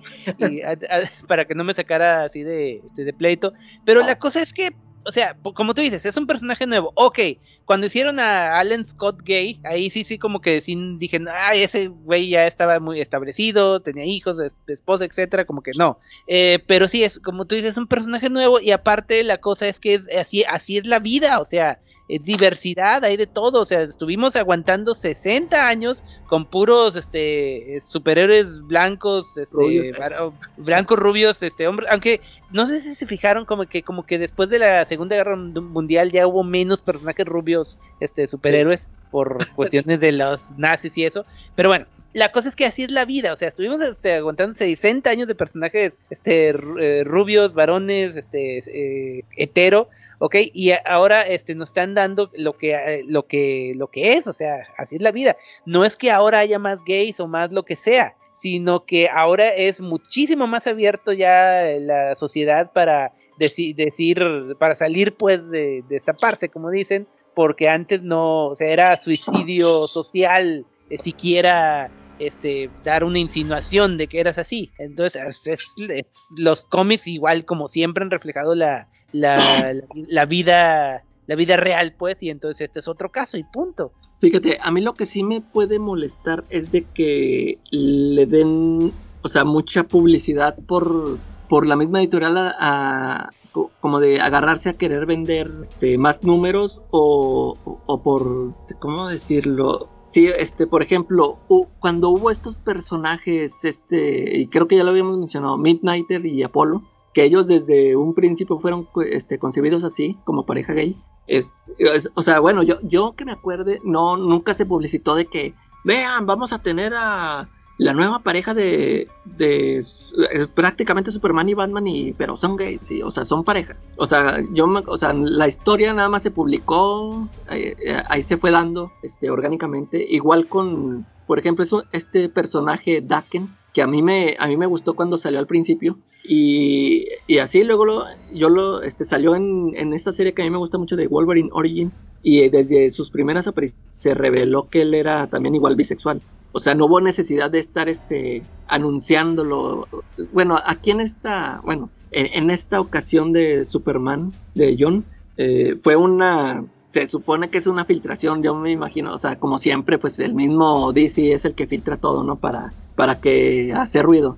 Eso, eso es lo que a mí me podría molestar porque te digo, en estas otras historias no hubo necesidad de, de hacer propaganda. O sea, la historia se dio, o sea, esa revelación se dio en la historia y y ya, o sea, no, hubo escándalo, ¿no? Yo me imagino que a lo mejor por eso nadie, este, nadie se estuvo ahí quejando de que, ¿cómo que el hijo de Wolverine es bisexual? Y que... O no sé si también sean los tiempos de que ahorita ya hay mucha, este, que todo el mundo está opinando por el, por el internet y pues ahí se, se hace más borlote. También. Lo que pasa es que también la noticia se dio, o sea, se tenía que dar la noticia, ¿ok? Cuando, o sea, cuando se enteraron. Lo que pasa es que está creándose la controversia por la, la gente que no sabe de, de, del medio y se quedó con la imagen de Superman de Christopher Reeve y del Batman de, de los 60, ¿ok? Y no sabe ah. ni qué ni de qué están hablando. O sea, simplemente la noticia se dio y punto. La controversia se está creando por esa gente que no sabe de eso. Y bueno, gente que siempre va a ser cerrada, últimamente. Claro. Fíjense que yo estoy de acuerdo con lo que decía la calaca de la publicidad. Porque todo el mundo, como, como lo dije ahorita, todo el mundo se queda con que Superman gay. Y no, no es Superman gay, es, es John Kent, el hijo de Clark Kent, que ahorita hay dos Supermanes, el Superman de Clark que está en el espacio y el Superman de John que es el como el, de Metrópolis, que es y no es gay, es bisexual, pero pues todo el mundo, no, Superman gay.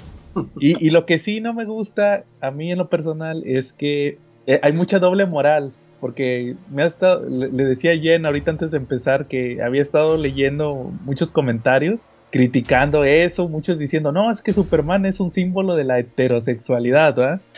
Así, hasta esos extremos me tocó leer. Pero hay una doble moral porque también DC, o sea, hay muchas, muchos, muchas páginas criticando pero luego también eh, eh, me tocó ya ver que las tiendas de cómics están anunciando, no, que, que si quieres el número donde, donde John se, se destapa, tienes hasta tal día para suscribirte. Ah, sí, ya los vi en Fantástico. Ándale, entonces ¿tú, tú, tú no crees, no por Fantástico, porque esa es su chamba, vender cómics. Pero tú no crees que, que, esos mismos que critican, ah, que están haciendo gays a mis personajes, que como dicen, John es un personaje que tiene relativamente pocos años. toda esa gente, ustedes no creen que va a criticar, ah, malditos, están haciendo gays a mis personajes, y luego van a ir a comprarlo por ah, especulación. El chunga lo va a ir a comprar. Ándale, saludos. Ya de haber comprado oh, Nachito Ramírez, Nacho Guácara, saludos.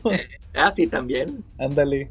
No puede dejar incompleta la colección. Dale, entonces pues yo creo que, que, así está la cosa, va. O sea, van a criticar, y, y pero como quiera van a ir a comprar el cómic por, por sacarle valor de especulación. Entonces, pues ahí yo creo que es donde eh, eh, no se vale en ese caso. también, aparte de eso, fíjense que hoy que, que fue el DC Fandom, eh, estuvo Jim Lee tuvo ahí como una participación muy pequeña donde también publicitó eso de lo de John. Y, y explicó Jim Lee que pues que Superman es un símbolo de pues lo que tú decías ahorita, Calaca, con lo, como con lo del cómic del chavito que se destapa, que se supone que es un símbolo de inspiración. Y, y, curiosamente ya le cambiaron el lema a Superman a partir de hoy. Ah, sí, sí vi. Sí, viste, antes era Truth, Justice and the American Way verdad, justicia y el estilo de, vida americano. Ahora es Truth, Justice and a, Better Tomorrow, o sea, y un mejor mañana. O sea, como que ya se dieron cuenta que marcarlo así como que el estilo de vida americano tiene que ser el conservador, heterosexual. Sí, el machista era el machista, el racista y todo. Ándale. es el estilo de vida americano. Y ahora dicen el better, better tomorrow, o sea que el mejor mañana para todos, ¿no? Entonces pues, yo creo que ahí como que ya quieren abarcar a, todos, a todos. Pues, Oye, pues, y el subtítulo cuando salga el cómic tan esperado de John, ¿cómo va a decir su subtítulo? Su leyenda de abajo, ¿cómo va a decir? No sé cómo va a decir Charlie.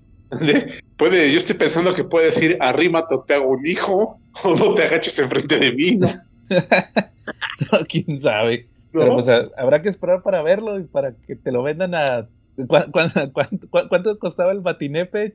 Calaca, como dos mil pesos, ¿ah? Sí. Va a ser algo parecido. Bueno, muy bien. Este, ¿Algún otro tema que traigan? ¿O cómo ven si pasamos al tema principal? Sí, dale al, terror. Bueno, muy bien. Entonces, Charlie. Pues bueno, después de llenarnos de muchas mente, de muchas tragedias que ha habido en el cómic y de historias, pues realmente escalofriantes, terminamos esta semana con nuestra segunda parte de Stephen King. Adelante. Ok, nos quedamos en el 94, ¿se acuerdan? La semana pasada. Sí, ¿cuál, iba, sí ¿cuál iba a empezar? Ya, ya habíamos llegado. Ah, no, ya y ya lo habías dicho, ¿no? Sí, que, que como quiera ahorita lo checamos porque sí traía un comentario. Fíjense que en el 94 se avientan The Shore Redemption. Ah, muy bueno. Que, que, curiosamente, no sé si ustedes sabían que la nominaron al Oscar Mejor Película. Sí, sí. Que no y que no ganó porque saben contra cuál, competía. Eh, no me acuerdo cuál. Es otra de, es otra de, es una, ah bueno no, es que aquí no sale Tom Hanks, Tom Hanks sale hasta otra más adelante. Ah, Forrest ah. Gump. Contra Forrest Gump. Le dio en la madre. Pues Qué gacho. O sea, también se me hace buena, pero no, me, gusta más la de ¿Neta? ¿Te gusta más? de a, a, mí sí me gusta más Forrest Gump. A mí también. Sí. No, a mí, a mí, a mí sí me llega más la otra. O sea, la, esta Forrest Gump tiene muchas este, referencias, mucho, todo, o sea, mucha historia, pero eh, no, no me hace llorar como la otra. O bueno, no que me haga llorar, sino, o sea, me llega, me, sí me da un sentimiento acá más, más fuerte. Ándale. No, a mí se me hace más entretenida la de Forrest Gump. Pero pues así, o sea, por eso no ganó, porque dicen que le tocó bien gacho contra, contra Forrest Gump. Entonces, sí, ya nos habías dicho, Jen, que, que, que acá Morgan, que en el libro Morgan Freeman sí es pelirrojo, por eso se llama Red. Sí, es, un irlandés pelirrojo. Ándale, y acá no, que es Morgan Freeman. Fíjate, desde, desde tiempos inmemorables los cambian a los pelirrojos. Ándale, pobres pelirrojos, ya desde aquel entonces. de veras. Luego, siguió Dolores Claiborne. Que de esa no la... No, ni yo. Fíjate que esa, no he visto la película, obviamente el, libro sí, pero la película no la he visto. Creo que también sale Kathy Bates en esa, creo. Órale. Es, es una historia, según lo recuerdo, sí, ya estoy viendo que sí sale Kathy Bates. Es una historia de una mujer que está que se harta de su marido, que este pues ya, o sea, y hace un plan para matarlo. O sea, es una historia bastante eh, sencilla, pero se alarga mucho y no, no, me, no en forma negativa, o sea, sino que pone mucho de la historia de Dolores Claiborne, de su vida, de su familia, su hija, etcétera, y hace el plan para matar a su marido de, de, una forma bastante ingeniosa, que a su marido le gustaba, creo que después de cenar, ir a fumar un cigarrito, sentarse en el pozo ahí de, de agua que tienen ahí eh, en el patio vacío o algo así, y entonces se pone a aflojar los, los, los, bloques o lo que sea con los que está hecho el pozo para que cuando se siente madre se caigan y se vaya para abajo. Y así es como lo, lo mata. Este, les digo, es una historia que pudiera parecer bastante sencilla y no sé, la, adaptación nunca me, me, atrajo y por lo mismo que no tiene en sí elementos sobrenaturales, en, digamos, a primera vista, eh, no, se, no, se, no se me antoja tanto ver la película, pero sí hay un elemento sobrenatural. Durante, cuando está haciendo su plan, hay, hay un eclipse que este, es, ese eclipse se enlaza con la otra que también hicieron película más adelante, la de Gerald's Game, ¿ok? Este, y de hecho, eh, Dolores Claiborne ve al personaje de del principal de la chava de Gerald's Game, no sé si vieron la película, también hay, adaptación de Netflix reciente. Y, o sea, y hay por ahí un, un, enlace psíquico, pues, o sea, de que ese eclipse es importante en las dos historias. Y hay un enlace, pero fuera de eso no tiene elementos sobrenaturales, nada más es esta mujer que, está, está eh, planeando matar a su marido y todo se desarrolla de, durante la interrogación policíaca y está contando su historia. Y, ya, eso es todo. Pero la película les digo, no la vi. Fíjense que ahorita voy a seguir con varias películas que no he visto ninguna. Yo creo que tampoco eh, La Calaca. Luego siguió uno que se llama The Mangler. Oh, fucking De, de Toby Hooper. ¿La vieron? No. Mm, ¿Cómo? ¿En español cómo le pusieron? No sé. Ay, la, la acabo de, de, reseñar, no tiene mucho. Este. Es que The Mangler es una especie de prensa que usa. Eh, bueno, es que la historia se desarrolla en una lavandería industrial que lavan así a grandes cantidades y es una prensa que le usan para secar, pero está poseída y mata a mucha gente, o sea que si ya sea que se la se lleve se la lleve pues a la prensa y lo pues, prense como, como si fuera cobija, sábana de, hotel y este y al, y al último cobra movilidad, o sea, se mueve, es una prensa enorme, o sea, está enorme, tiene engranajes. Eh, la película está bastante bastante mala, pero increíblemente mala, podría decir yo. La historia también, el mismo Stephen King reconoce que es de sus peorcitas películas. Ah, ya, cheque, aquí le pusieron el triturador, ¿ok? Y aparte, o sea, pero para hacer eso, la película increíblemente tiene, si mal no recuerdo, dos o tres secuelas. Órale. no man. Se hizo Mala, mala. No he visto las secuelas, pero nada más he visto esa. Luego, luego siguió una que se llama Tiner. Ah, fíjate que esa, esa película la acabo de ver apenas hace poquito también. Es otra, es otra historia que escribió con el nombre, el seudónimo de Richard Bachman. Esa no la vieron, ¿verdad? Tampoco la película. No. Es, es, de las más desconocidas. Es de un, un tipo que se burla. Bueno, algo le hace. Eh, ah, sí. Eh, humilla a un, a un gitano. O gitana, no me acuerdo. Bueno, a los gitanos, ¿ok? Y entonces le, el gitano, el viejito, le pone una maldición. Es un tipo muy gordo. No el gitano, el, el que lo, lo humilla. Le pone una maldición que se haga, o sea, cada vez más delgado. le dicen nada más la palabra thinner, o sea, que vaya adelgazando. Y el güey al principio, ah, qué chingón, estoy adelgazando, que toda madre. Pero de repente se empieza a pasar y pasar y pasar y adelgazar a que, quedar casi esqueleto. Y sí, o sea, tienen que encontrar la forma, bueno, primero encontrar al, gitano y después este quitarse la maldición. La película está relativamente fiel, pero no es así gran que digas, puta, clásico de clásico. Pues se oye entretenida. De hecho, creo que hay una parodia en Los Simpsons. sí, creo que debe haber, sí. A Homero lo maldice una gitana. Sí, eso también me sonó a Los Simpsons. Ándale. Luego siguió una que se llama El Aviador Nocturno. Ah, ¿Quién sale? A lo mejor hiciera ¿Quién sabe? Esa, esa no he visto, igual, esa no he visto la película, la, la si, ven la portada está extremadamente chapa ahorita que estoy viendo. Es un tipo, es un vampiro, ¿ok? Es un vampiro que eh, viaja, viaja de noche en avión, en avioneta al, a este eh, aeropuertos así menores, o sea, pequeños, y, ya, no recuerdo casi nada de la historia y no he visto la película, así que no, no puedo opinar mucho. Luego siguió otra que se llama Quicksilver Highway. que está Ah, en. Charity, Charity Tip. ¿En qué? No, Cha- Chattery Tip es la novela. Ah, ah, ah, es un tipo que le da, le da, bueno, es una historia corta, es un tipo que le da raid, eh, bueno, que compra unos de esos dientes de cuerda que, que se mueven, que le das cuerda y se hace clac, clac, clac, clac, clac, los dientes, ¿ok? Entonces le da, le da raid a un tipo, el tipo lo quiere asaltar, los dientes cobran vida y se comen al asaltante, fin. Órale. Está medio malona. Luego siguió Trucks. Ah, esa es otra readaptación de, de la historia titulada Trucks que salió originalmente como Maximum Overdrive, que este la de los camiones, pues, Sí. pero se supone que más apegada a la historia original. Órale. Luego, luego siguió la que nos comentabas de, de At Pupil, alumno aventajado, con Brian Singer, protagonizada por Ian McKellen. Ah, sí. ¿Esa Pues de es qué de- va? Es de un, un chavito que eh, se hace amigo de un señor, bueno, ya mayor, Ian McKellen en ese caso, y resulta que descubre que es nazi. Y entonces, como él sabe su secreto y lo empieza a manipular para que le haga sus, eh, digamos, favores. Bueno, no, ¿cómo por decirlo? O sea, porque es, el chavito está medio trastornado, o sea, está eh, mal, o sea, admira la maldad y algo así. Y, y ya, no recuerdo muchas cosas y la película también no es de esas que pasaron sin pena ni gloria. Es que aquí yo creo que, des- bueno, ah, bueno, la que sigue sí está muy buena, pero después de Shawshank Redemption sí agarró como que una racha menos, men- men- más o menos medio chafa, en películas, por lo menos en adaptaciones. Sí, es que lo que estuve viendo aquí que en los noventas, pues realmente la mayoría de las películas no las vi, porque casi todas las que conozco de Stephen King son de los ochentas y principios de los noventas. De hecho, Lu- Luego siguió, ajá, la que sigue, sí, la que es. sigue la de, de Green Mile, o como le pusieron aquí, Milagros Inesperados, con Tom Hanks. Odio, odio esos títulos porque ya estás esperando que se pase un milagro. Ándale, ya no va a salir un milagro inesperado Exacto. con, con, con este Michael Clark Duncan, el mejor Sí. Kingpin de la historia. Ah, no, ya salió Donofrio. Eh, Sí, cierto. bueno. ¿Sí le vieron esa? Sí, Sí, sí la vi. y a cada rato la pasaban. ¿Y si es, y sí es igual que, que la novela?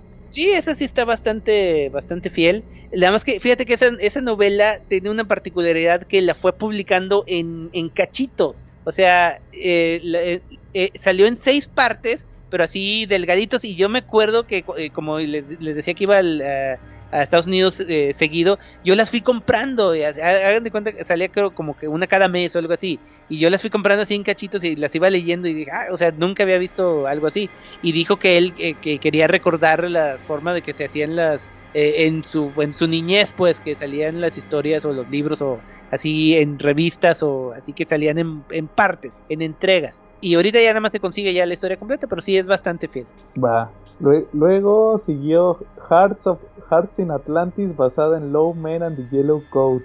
Em, qué te puedo decir de esa esa es mala es con este Anthony Hopkins eh, ah y con este Anton Yelchin este cuate que salía Se murió hace poco. Sí, que se. Pues ya, no, ya tiene un par de años, pero sí. Eh, igual de un, un grupo de chavitos que se hacen amigos de este Anthony Hopkins, pero a Anthony Hopkins lo andan persiguiendo algunos unos tipos que eh, son los. De hecho, son los. La gente de, de Crimson King, que es uno el villano, casi el villano principal de The Dark Tower. O sea, es una de las, de las novelas que tienen relación con The Dark Tower. Pero en la película es básicamente lo mismo, pero le quitan toda referencia de Dark Tower, porque dije, pues la gente que va a ver la película no, no sabe ni tiene ni idea de qué es Dark Tower. No, Luego siguió la de Carrie, la que comentabas que era un piloto. Ot- ah, sí, la de esta, la de con esta Angela Betty. Luego, fíjense, esto, esto está curiosa. Salió El Cazador de Sueños. Les voy a platicar una anécdota con esa, con esa novela. Ok. Una vez me pidieron en la escuela que me aventara una... Así, que tenías que, que conseguir un libro y, y aventarte, estarlo leyendo y aventarte las reseñas. Y, yo me acuerdo que lo único que conseguí fue ese, el de Cazador de Sueños. Pero no lo leí, me inventé todo lo que puse, estaba en la secundaria. Acababa de O sea, ni, ni siquiera viste la película. No, ni siquiera, vi- ni siquiera sabía que había película. Es- Esa, es esa más, la fui a ver al cine. ¿Y qué tal? Es, es la, de- decía un camarada, es la del mojón asesino. Sí, ya, ni, ya ni me, No me acuerdo de nada, nomás me acuerdo que se me hizo muy larga. Ah, también, y bastante mala. Igual la novela es una de las peorcitas de Stephen King. Es, esa la escribió cuando estaba convaleciente en el, en el hospital después de que lo atropellaron. que lo atropellaron, ¿ah? Sí, él mismo dice que, que no, no es buena y de hecho no, no es buena. Pero sí, es de esa de los extraterrestres que te, te infectan y luego se salen por, por, los, eh, por la taza de baño, ¿ok? Así dije. Y que tenían unos castillos mentales, eran unos chavitos, ah, ¿no? Y es así. Y uno de sus amigos que también. Bueno, ah, ese, ese fue el principal cambio, sí. Que eh, eh, los chavitos que se reunieron después ya de grandes tenían un amigo que tenía como que retraso mental pero resulta que tenía poderes psíquicos que con él, él era el, el, único que podía detener a los a los este extraterrestres o al el malo pues pero con sus poderes o sea era un humano normal. Y aquí en la película de repente al final resulta que era un extraterrestre también o sea ahí se, se la sacaron de la manga sin ninguna lógica ni explicación alguna nada más porque sí. Creo que en esa película también sale Morgan Freeman no sí con peluca con eh, el cabello teñido de güero y bien malote. Órale Fíjense, también, la dirigió Lawrence Kasdan, el del Imperio Contraataca. Ah, Pero como que eso fue su, su, su, único logro porque también se aventó Robocop 2. Mm, bueno, ah, Robocop 2 sí está chida. Pero pues no es Robocop 1. Bueno. luego, luego siguió una que me gusta mucho también. Esa que les comenté la semana pasada, La Ventana Secreta. La de Johnny Depp. Fíjense que a mí me gusta mucho esa película porque yo, yo la caché en la tele un día. La del escritor. la del escritor, sí. Sí. Ya ves que a Stephen King casi sus personajes no les gusta que sean escritores, ¿verdad? bueno, pero es una del escritor que lo está acosando un tipo que al final, spoiler, resulta que está en su... E, es como que otra personalidad del mismo. Fíjense que esa película yo la caché en el cable un día así, X. O sea, un, yo creo que el, el, el, día que no quieres ver nada, o sea, que no hay nada, y, y la estaban pasando.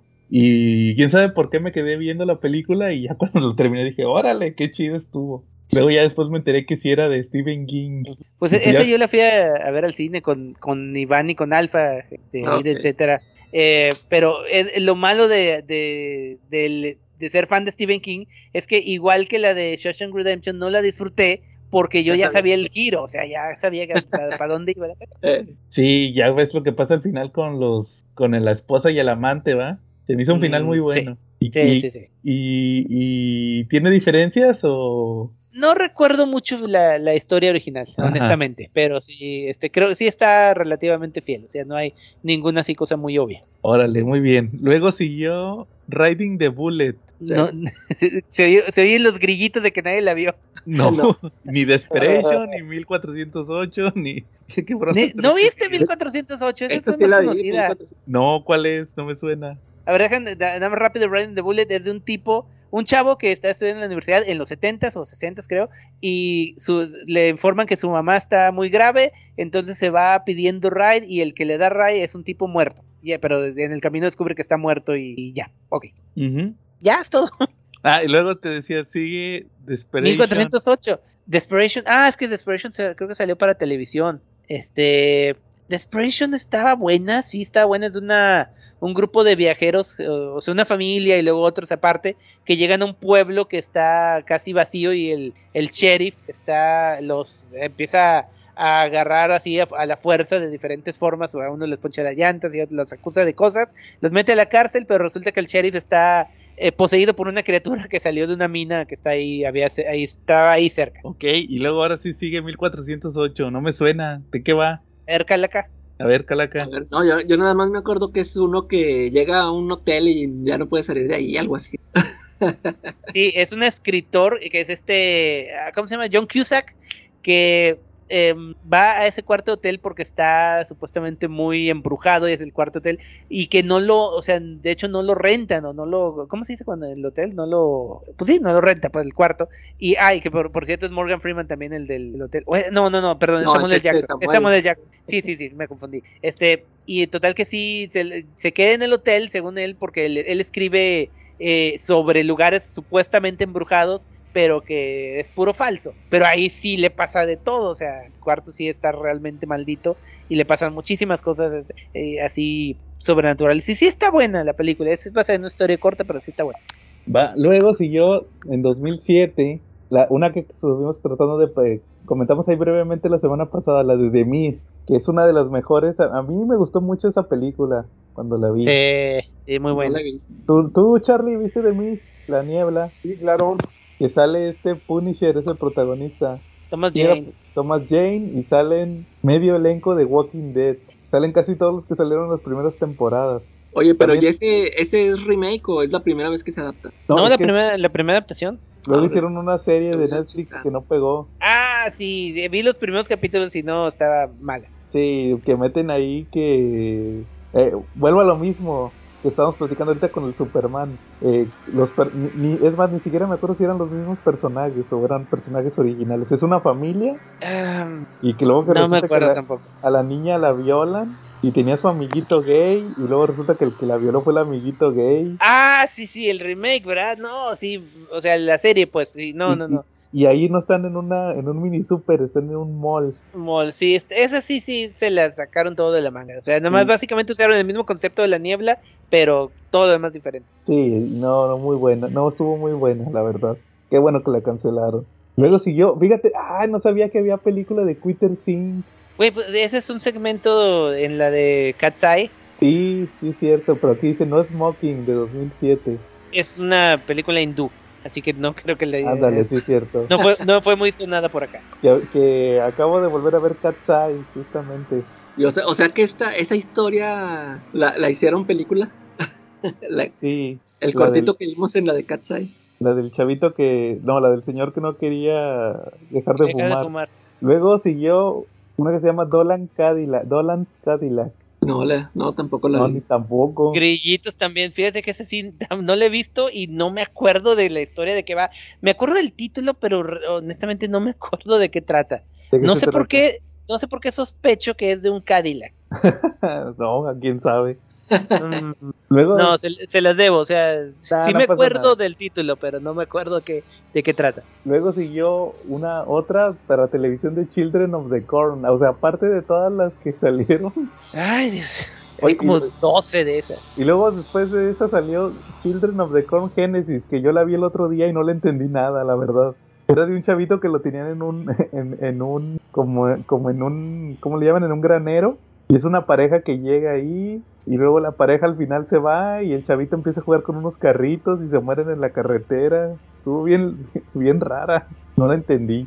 A Children of the Corn Genesis, Yo no he visto The Children of the Corn más que la original. la de Linda Hamilton, pues yo también más había visto esa.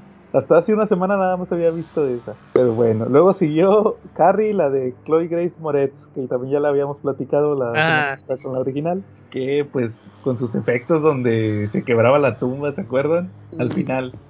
No me acuerdo mucho de esa, la- honestamente. Sí, con- sí la vi, pero no, no me no se quedó tanto en mi memoria como la Ya- original. La, Cla- la Chloe Grace Moretz de repente ya tenía poderes de Hulk, daba un pisotón y se agrietaba la tierra. y luego siguió Un buen matrimonio en 2014. Hasta ah, me acabo, me estoy enterando ahorita que hay que hay adaptación. Esa esa historia es sobre una una mujer, bueno, que, que está, eh, bueno, es una pareja, pues, marido y mujer, dos hijos, el marido se, ha- se va de viaje y la, la esposa va al garage y se encuentra un compartimiento secreto este y que encuentra fotos de pornográficas sadomasoquistas y entonces también se encuentra pruebas de que su marido es un asesino serial bastante notorio de por ahí y no sabe si qué hacer con esa información si decirlo eh, denunciarlo o qué onda Va. pero no sabía que, que había adaptación hasta ahorita me Sí, estoy de enterando 2014. Ah, es que es película. Ah, no, no. Esta es de 2014. No dice quién, quiénes son los actores. Mm, déjame. No, es que no me sale. A ver ahorita te digo es este Joan Allen Anthony LaPaglia o sea, son conocidos. Ah, me sale Steven Lang, el de. El, el, que- el ciego de las películas de esas de. Es el de. Avatar. Ah, el también de. Avatar, sí. sí. Este, Joan Allen, si no me equivoco. Ah, no, no es la que yo pensaba. No, no, entonces no sé. Nadie conocido, pues. Luego Más siguió Big Driver para televisión. Ah, caray. Big Driver. ¿En qué año estamos? 2014. Ese no me acuerdo tampoco. Es de esas al- historias muy desconocidas. Luego siguió una que se llamaba Mercy, que estaba basada en una historia que se llamaba Grama. Ah, esa me acuerdo más de mucho, mucho de la historia, porque antes de leerla, de hecho, la salió como un episodio en La Dimensión Desconocida no sé si, eh, la de los ochentas, de un chavito que lo dejan cuidando a su abuela porque está ya muy viejita, muy enferma, y resulta que la, se, o sea, se da cuenta, o sea, la abuela está ahí nomás tirada en, en, la cama en su cuarto y le da mucho miedo entrar hasta que ya va y eh, abre, eh, escucha algo, creo que abajo de del, del, piso, y abre eh, una, como que con puertas encuentra un libro. Bueno, total, resulta que la abuela es bruja y lo quiere poseer, ¿ok? Y sí, en eso acaba. Me dio un chingo de miedo ese capítulo, un chingo de miedo. Ya después cuando compré el libro donde venía esa, esa historia, dije, ah, esta es la del capítulo este, no sabía que era Stephen King. Y ahorita estoy viendo que, como tú dices, hay otra, hay ahora una adaptación. ¿Pero esa es película? Sí, aquí dice que es película. Ah, ok. Se llama. Mercy de 2014. Sí, esa no la he visto, me interesa porque, la, bueno, aunque no sé, eh, la historia está muy corta y no me imagino cómo, cómo la adaptarían en película, en largometraje, porque para capítulo de dimensiones conocía estaba perfecta, o sea, la Ujú. duración. Ahí aquí no sé qué más le, qué le pudieran poner. Oye, ¿sabes que también de 2012 me faltó una, la de ¿Cuál? Under the Dome, que fue una serie? Ah, eh, bueno. ¿Qué, te- ¿No te gustó? La, la- el libro está muy chido, muy muy bueno. La serie le cambia un chorro de cosas, le mete- o sea, Ah, igual también. Yo, yo vi, yo creo que nada más, no me acuerdo si vi uno o dos capítulos, pero el, el primer episodio me enganchó. Pero ¿Qué vi tal? la primera temporada, pero no la terminé de... No sale, se- no hizo salía, Calaca, no salía el, el cuñado de Walter White. sí, ese es. Sí, ¿verdad? Sí, sí, sí. Yo creo que nomás por eso la recuerdo. La verdad nunca la vi. Yo me acuerdo que el, el primer episodio sí me, se me hizo muy chido. se- o sea, pero sí, creo o que sea, esa- obvio cuando llega el Dom. la- Ándale, la- esa la vi en la tele, creo que en el cable, pero luego ya Fox. se me, ándale, y, pero ya después se me pasaron los episodios y ya nunca me acordé de buscarlo acá en el internet. Órale. Sí, igual yo, yo, yo vi la primera temporada, pero la dejé porque entre más avanzaba, más jaladas le inventaban de su propia cosecha y estaba cada vez más, más alejada de la- del, del- del libro y el libro me gustó mucho. Está es de esos, de esos kilométricos también, de más de mil páginas. Sí, creo que es de los más largos, ¿no? Eh, sí, sí. Bueno, luego siguió en 2017, tuvimos como que el año, de los años más prolíficos de la modernos o de la Es- actualidad. Espera, te saltaste una importantísima ver. 2016, Ah, la de. Cell. ¿Esa qué onda? Eh, ¿No vieron esa la, la película? No, pero Sí. ya vi que también sale John Cusack. Eh, eso iba a decir John Cusack y ¿quién era el otro? ¿Tam- ¿Morgan Samuel Freeman Jackson. o...? Ah, Samuel L. Jackson. ¿Ves? Siempre confunden los dos. Bueno, Eh, no, Este- no, no me acuerdo haberla visto. eh, eh, la- el- bueno, eh, igual, leí el libro, está bastante bueno de que eh, cuando apenas estaban, bueno, en el 2000, ¿qué sería? Salió el libro, a ver, yo estaba en Torreón, lo compré en Sanborns, fue allá, sería ya por el 2000, eh, no, no me acuerdo. Ah, 2006. Ok, cuando apenas los celulares estaban ya en su ya estaban en su apogeo, pues todo el mundo ya tiene celular. Entonces un tipo que llega a llega de viaje, no me acuerdo que va de viaje y ah sí, va de viaje total y de repente empiezan a sonar todos los celulares de, de todos y el suyo no tenía carga, ¿ok? Y entonces contestas el celular y entonces sale un, pulso, una, un sonido y te convierte, hagan de cuenta como tipo en 28 días después, en un tipo zombie salvaje que empiezas a atacar a toda la gente. Y entonces él y los poquitos que no quedaron este, contagiados o infectados de eso, pues tienen que sobrevivir y descubrir la, la fuente de, de, de eso, ¿ok? O sea, básicamente es su novela de zombie de, este, de Stephen King, con su, su giro. La película está considerada también una de las peores películas de, no, de Stephen King, sino es que la, la, la novela está no así buenísima, pero está bien, está buena. La película está malísima, pero increíblemente mala. Oye, y si dices que es de más o menos de 2006, acuérdate que por ahí fue el renacimiento del- de los zombies. Ah, sí, sí, Es sí, de dos- Por, por eso, eso, eso decían, o sea que es justo cuando estaban los zombies, este Stephen King quiso hacer su, su, su historia de zombies, pues que realmente no tenía así una, o, sea, a pesar de que he hecho de vampiros, de hombres lobo, etcétera, no tenía así una, una novela, una historia de zombies, zombies, que yo recuerde, o sea, ah bueno, Pet Cemetery, pero es que es diferente porque saca con sus cosas, pero pues se podría considerar que sí. Sí, Pero pero, sí, no, es- no es un zombie tradicional. Sí, ándale. Igual esos tampoco, pero es como que más apegados porque aquí Ajá. sí son muchos, o sea, en masa y sí, zombies. Como Va. estaban de moda, pues. Tipo, les digo, tipo 28 después, porque no eran, no eran muertos, sino eran gente que se quedaban contagiados, trastornados, pues, con ese sonido. Va, luego, ahora sí, 2017 tu- tiene la torre la torre oscura que ya gracias por participar. ya la platicamos. Ay, la, la Torre Oscura que tenían planeada eh, la, la, la película, luego según una serie de televisión que continuaba la película y luego otra película para cerrar la, la, la historia y no tuvimos absolutamente más que una sola porque fue una porquería de, de historia. O sea, quisieron en una sola película abarcar ocho novelas que era pues imposible, imposible hicieron una, un, un relajo completamente malo. No, no, no debía haberla visto si no fuera por, por el, el- el- la, la hora muda, no lo hubiera visto. Luego siguió It del 2017, que creo que mucha gente le gustó. ¿A ti qué te pareció, Jan? Igual, me gustó, este, tenía, tenía mucho escepticismo, especialmente porque para mí Pennywise es, es Tim Curry. Tim Siempre Curry, será claro. Tim Curry. Pero sí me convenció, o sea, sí me convenció este Pennywise y la historia en, en general, aunque tiene eh, el síndrome del remake y el- creo que les, les había contado que a fuerza le tiene que cambiar cosas a la historia original para no ser igual que el primer, la primera versión, en este caso la del 90. Eso, pero fuera de eso sí está buena. Más la 1 que la 2, pero sí está bien. Si la tomas como una, una sola historia, están bien las Le dieron mucho protagonista a los chavitos. Los lanzaron a la fama. Ahí andan todos ahorita. El- Sí, por allá. La Beverly, pues anda en varias películas y series. ¿Qué no es? Ah, no, no, no, no, pensé que era la de esta, la, la hermanita de Sherlock Holmes, pero no, esa es la de... No, esa La- es la de la Eleven. Sí, es de Stranger Things, de Stranger Things, sí. Y luego el, el Ben ya salió en la. ¿Cómo se llama? Le temes a la oscuridad, el remake. Este. El chavito, el. el ¿Cómo se llamaba? El que, es- el, el que era el más débil. Este. el que se quiebra el brazo. Era. Ah, sí, este... Ah, no me acuerdo, pero sí, Bueno. ya sé quién es. es- Bueno, pero el chavito está- pues, sale en Shazam. Es el Sí, amigo de Shazam. ese. Ese es, es Ay, este. Que ya está bien grandote, ¿verdad? Ahorita ah, lo vi Freddie Freeman. en unas imágenes de Shazam. de la este- Oye, de veras, ¿cómo, ¿cómo van a hacer la secuela de Shazam si se supone que es un niño que se transforma en adulto y ahora ya el niño ya debe estar muy grande? no, pues, Sí, ya va a estar a más grande que el actor este. Sí. Ándale. Luego este, el hermanito chiquito, este Georgie, sale en Lock and Key, es este Ah, Bobby. sí, sí.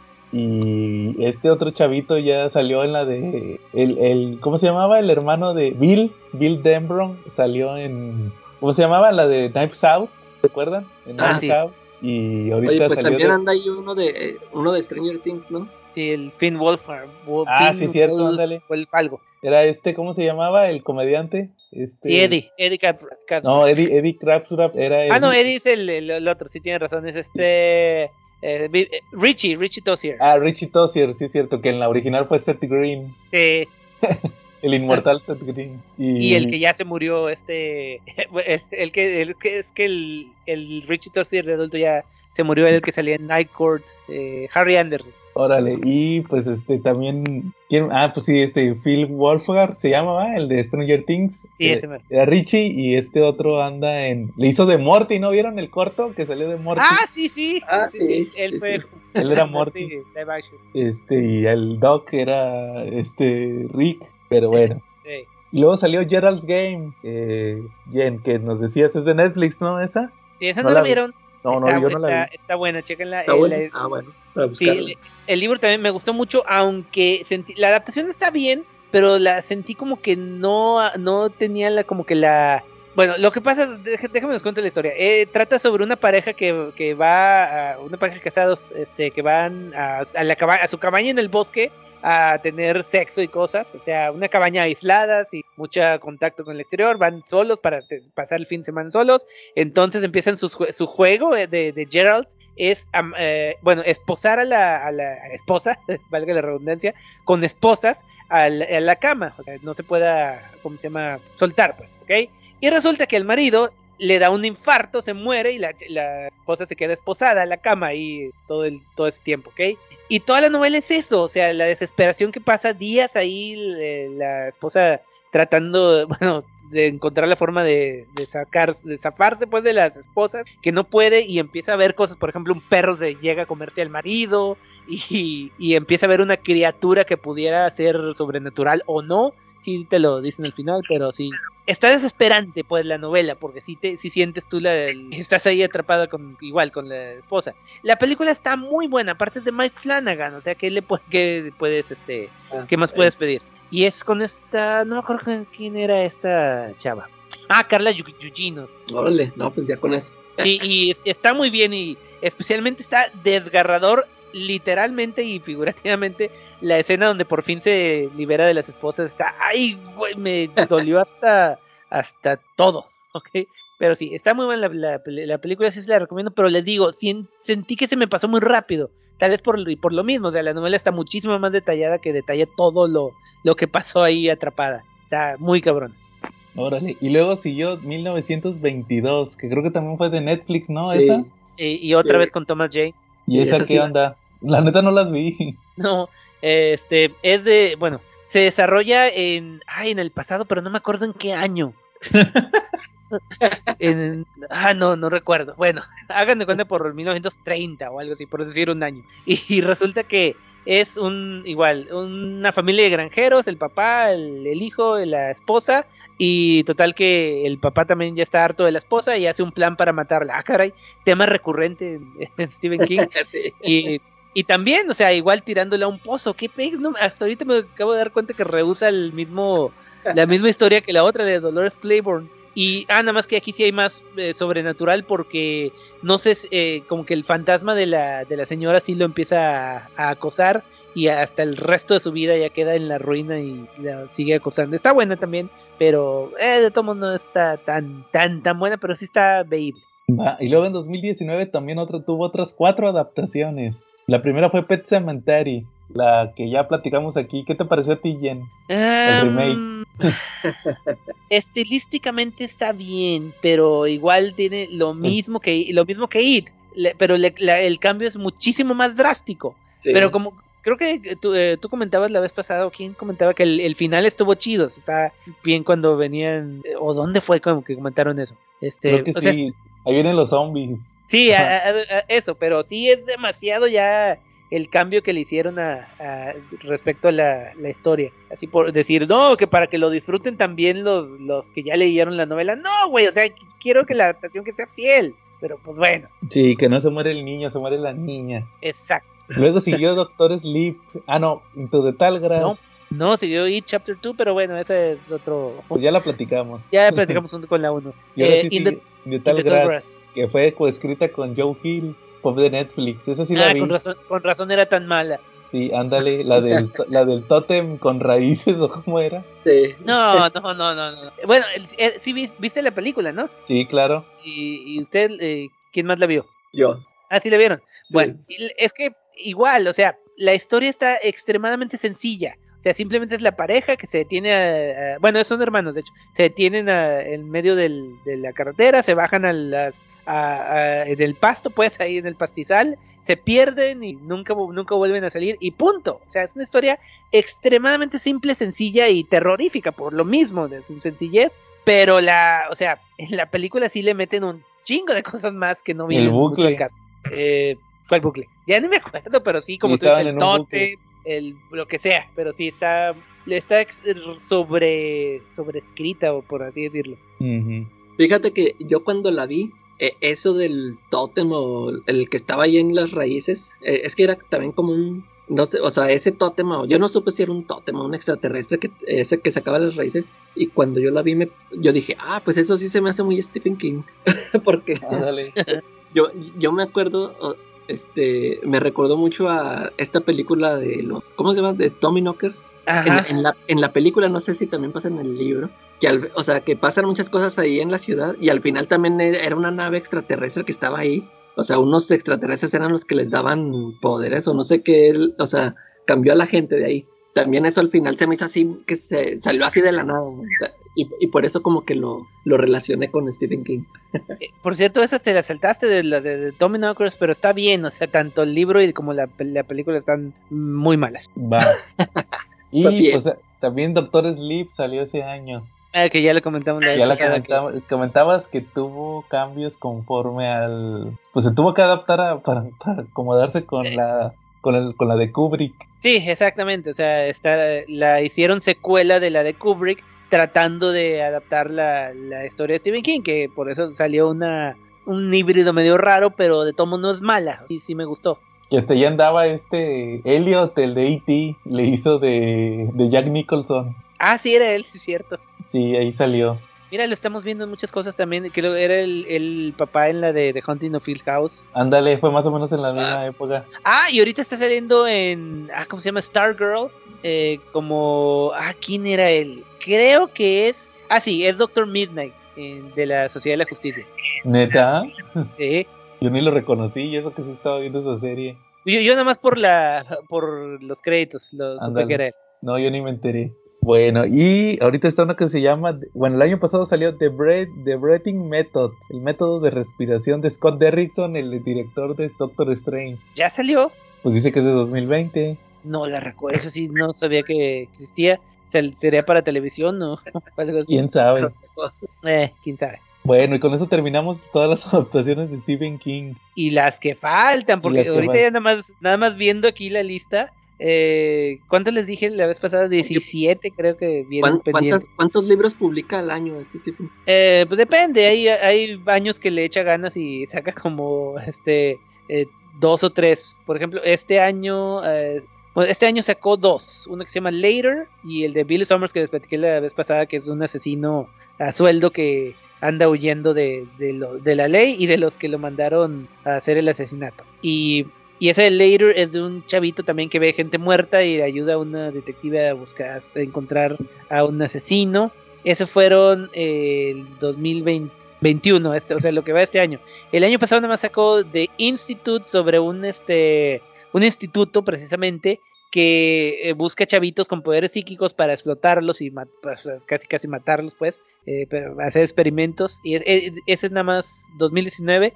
Eh, 2020 no sacó nada, qué pex. Ah, no, sacó la de It- If It Bleeds, pero esa es una recopilación de, de historias. Eh, 2019, así, 2018 sacó The Outsider, que hicieron una serie de televisión que está relativamente buena, y Elevation, que esa es bueno que viene la viene próximamente la, la adaptación también. Pues así se, se avienta una o dos. Estoy a veces, si hay alguna recopilación de historias, puede ser que hasta tres. Pero es prolífico. De que es prolífico, es prolífico. Oye, eh, de, de, cuál, de todos los que has leído que no se ha adaptado, ¿tú cuál piensas que estaría bueno que hicieran una adaptación? Que esté buena la novela. Que no se ha adaptado. Ay, güey, me la pones difícil porque. Sea, sí, sí faltan muchas. Mira, no, no, es ya casi casi todo está adaptado o por adaptarse.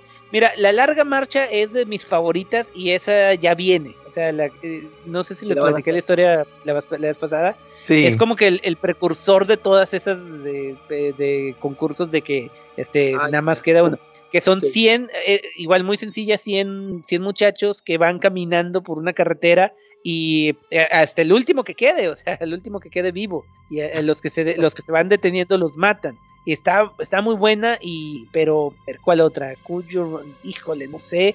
A ver, déjame, tendría que ver las más recientes porque de las primeritas ya prácticamente todas se Híjole, no, también está ya, Mr. Mercedes. eh, Bueno, es que te- faltan varias series de televisión porque Mr. Mercedes estuvo saliendo, por ejemplo, que no la mencionamos y este ya también fue adaptación. No, pues fíjate que no sabré decirte porque eh, ya casi todo se adaptó, básicamente. Y, y lo que no se adaptó, lo que va saliendo, casi inmediatamente compran los derechos para, para, para comprarlos. Pero sí, mira, aquí estoy viendo en televisión, si por ejemplo en The The Langoliers, otra que la historia está muy buena, la, la adaptación está muy mala, especialmente los efectos especiales. ¿Qué más? ¿Qué más? Ah, no, sí dijiste todas estas, pero no, no, pues ya, ya dijimos todas. Series de televisión como Nightmares and Dreamscape que, que las adaptan historias cortas. Esta otra que salió hace poquito, la de Castle Rock, ¿o cómo se llamaba? Sí, Castle Rock. Que la primera temporada estaba muy buena, la segunda temporada no, y la, y la cancelaron después de esa. Ahí salía Elite, ¿verdad? El, el, el hermano de los. ¿Cómo se llaman estos? Los ah, sí, sí, suizos. sí, Los, este. Ah, se me olvidó el nombre. Skarsgård. Ándale, que él era el, el que era Pennywise, ahí sale. Sí, aquí, ahí sale. Y les digo, la primera temporada estuvo, estuvo buena, sí cumplió lo que prometía, historias no adaptadas de Stephen King, pero en el, su mismo universo y en uno en el pueblo donde se desarrolla muchas de sus historias, pero este, y por ejemplo, ahorita está saliendo la de Chapel White, que está basada en Salem Slot, pero como que en el siglo antepasado, o sea, como que 100 años de que, de, de que pasé Salem Slot. Lizzie's, Lizzie's Story también está, estuvo saliendo. Este, ¿Qué más? ¿Qué más? Ay, güey, no sabía que había adaptación de The Bag of Bones, Haven, Under the Dome, si lo mencionamos. Ah, la de 11, 22, 63, ya la dijimos la semana pasada también. Y pues creo que ya. Más faltan algunas este, adaptaciones que fueron directos a, como esa de Rose Red, creo que se llamaba. Y en cómics, por ejemplo, la serie de Dark Tower tiene muchos, muchos cómics que esos me faltan leer, me faltan leer. Eh, que son no, no son adaptaciones, sino que exploran también el mundo de, Dark Tower. Y, creo que algunos, este, algunos están coescritos por Stephen King o por lo menos la historia y alguien más lo desarrolla el cómic. De hecho, también él, es coescritor de American Vampire en DC. Ah, sí, cierto.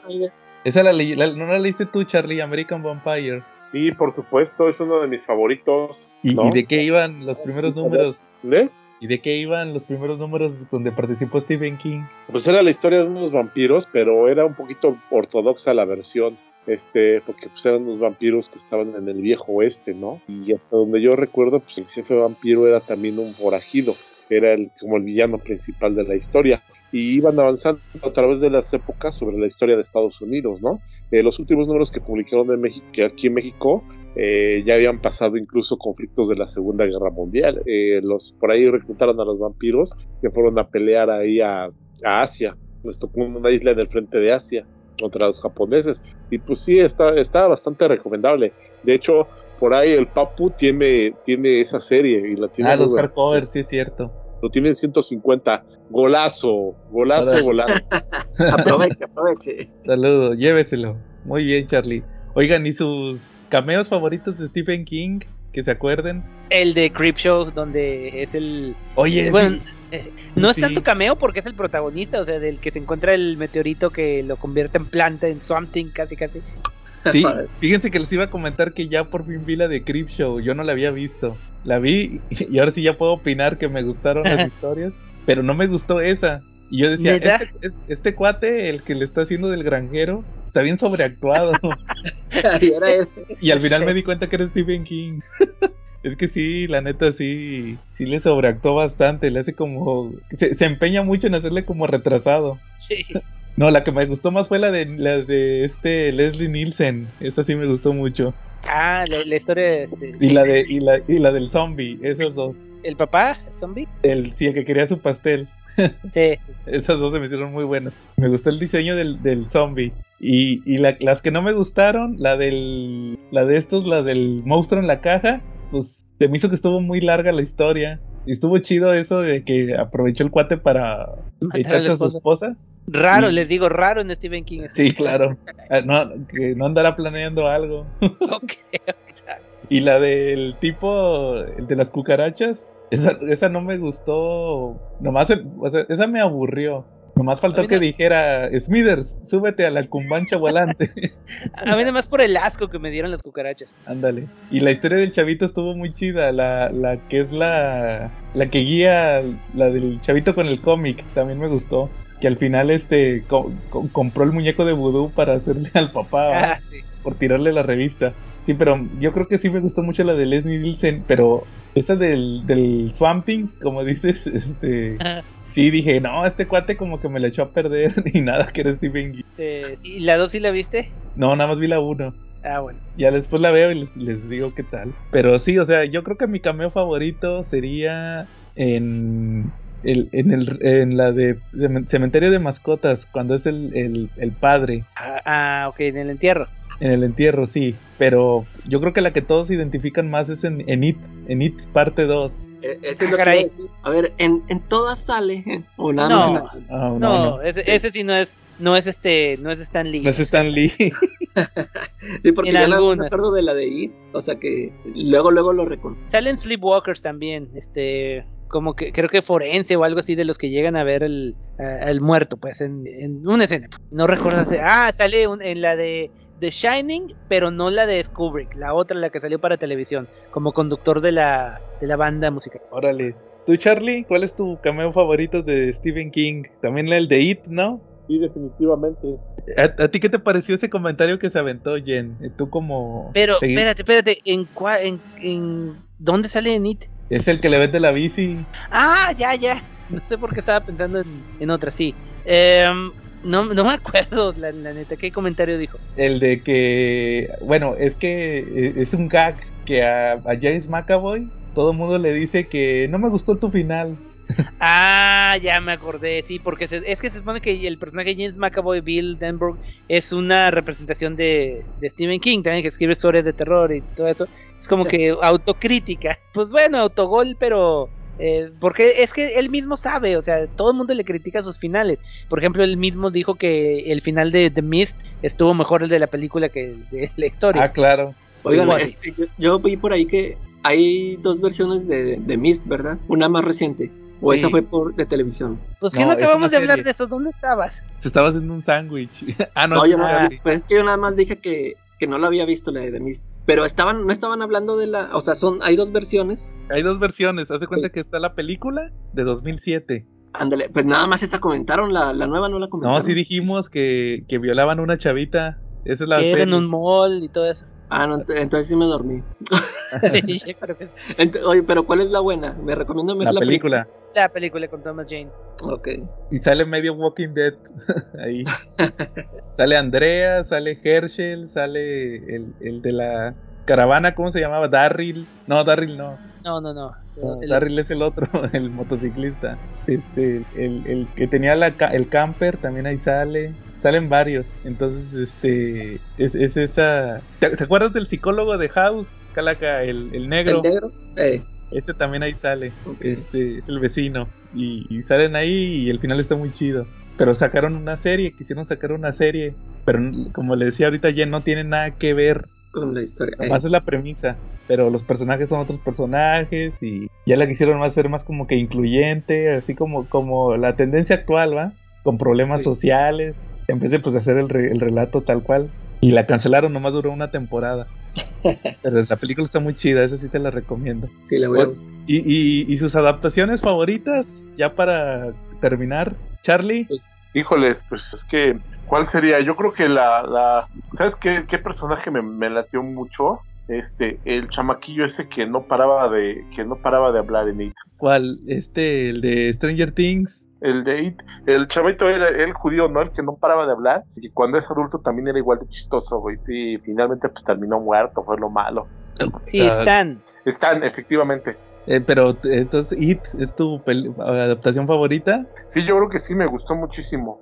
Aunque Órale. sí le faltaban otras cosas, sí lo tuvieron que compactar el libro porque, pues, It es bastante más ancho, pero aún así me gusta. Va. ¿Tú, Calaca? la de Sean Sean Redemption. Ándale. Esa para mí es la que más me gusta. Híjole, yo sí la tengo más, más cañón. Yo creo que diría que. Este. Híjole, de todas, yo creo que It, la de los noventas y Cementerio de Mascotas.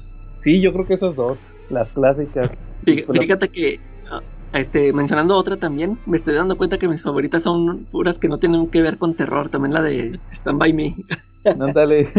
es que. Yo eso, que- eh, eso iba a decir que yo iba a escoger una sobrenatural y una no. La sobrenatural igual también sería It de los noventas, porque esa también me, me gustó mucho. Y la y Stand By Me, porque es de las más fieles y más, pues no sé, con más corazón, por así decirlo. Ándale. Y yo creo que diría yo sí esas. eh, Y pues yo creo que sí, nada más eso. Las otras sí me las aviento. Oiga, les traigo también una, un dato chido Eh, que me di cuenta desde la semana pasada, porque lo voy a guardar para el episodio. A ver. Es, es como un, como los dice Charlie, es un dato de trivia. ¿Se, se acuerdan que la semana pasada cuando platicamos de, de la de eh, Salem Slot, que les dije que el protagonista era David Soul? ¿Sí, sí se acuerdan? Sí. sí, El de la el de Starsky Hodge, que él era Hodge. sí. Creo que sí, él era Hodge. Y, y luego platicamos de Running Man, la de Schwarzenegger. ¿Sí saben quién era el director de, de Running Man? Eh, Hodge. No, Starsky? era- Starsky era Paul Michael Glazer. Ah, ok. Ah. Pero el director. El director, el director, el director de Órale. Running Man es Paul Michael Glazer, que era Star, era Starsky. Ok. O sea que salen los dos en, en cosas En la- relacionadas con. sí, en adaptaciones de Stephen King. Eso está chido ese dato. Él se la aventó. Y el otro, el Hoggy Bear, que era como que el informante, ¿en cuál sale? No, quién sabe. ya ves que, A lo mejor sí sale por ahí. ándale, este, que era, ¿cómo se llamaba este? Tenía como nombre latino, ese también era negro Ah, latino. sí, sí, sí. Este era. ¿Cómo se llamaba ese? Porque hasta puse el intro, ¿se acuerdan? Era este. Antonio Fargas. No, Antonio como, Fargas. Es, es puertorriqueño. Y, y, no es afroamericano, es de Trinidad y Tobago, la, la mamá. Mira, to, todavía ha salido, por ejemplo, lo más reciente, bueno, que, que yo haya visto en Soccer Punch. Órale. Sí, aquí dice en Soccer Punch.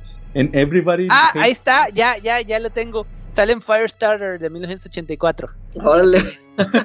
Aquí, aquí viene. Es como conductor de taxi. Dice. Oye, pues ahora búscate, búscate al, jefe de policía. Este sí no me acuerdo mucho de él. ¿Quién era? Era este, ¿cómo se llama? Bernie Hamilton, seguro. Bernie Hamilton, a ver. Ese sí era afroamericano, ¿no? Sí.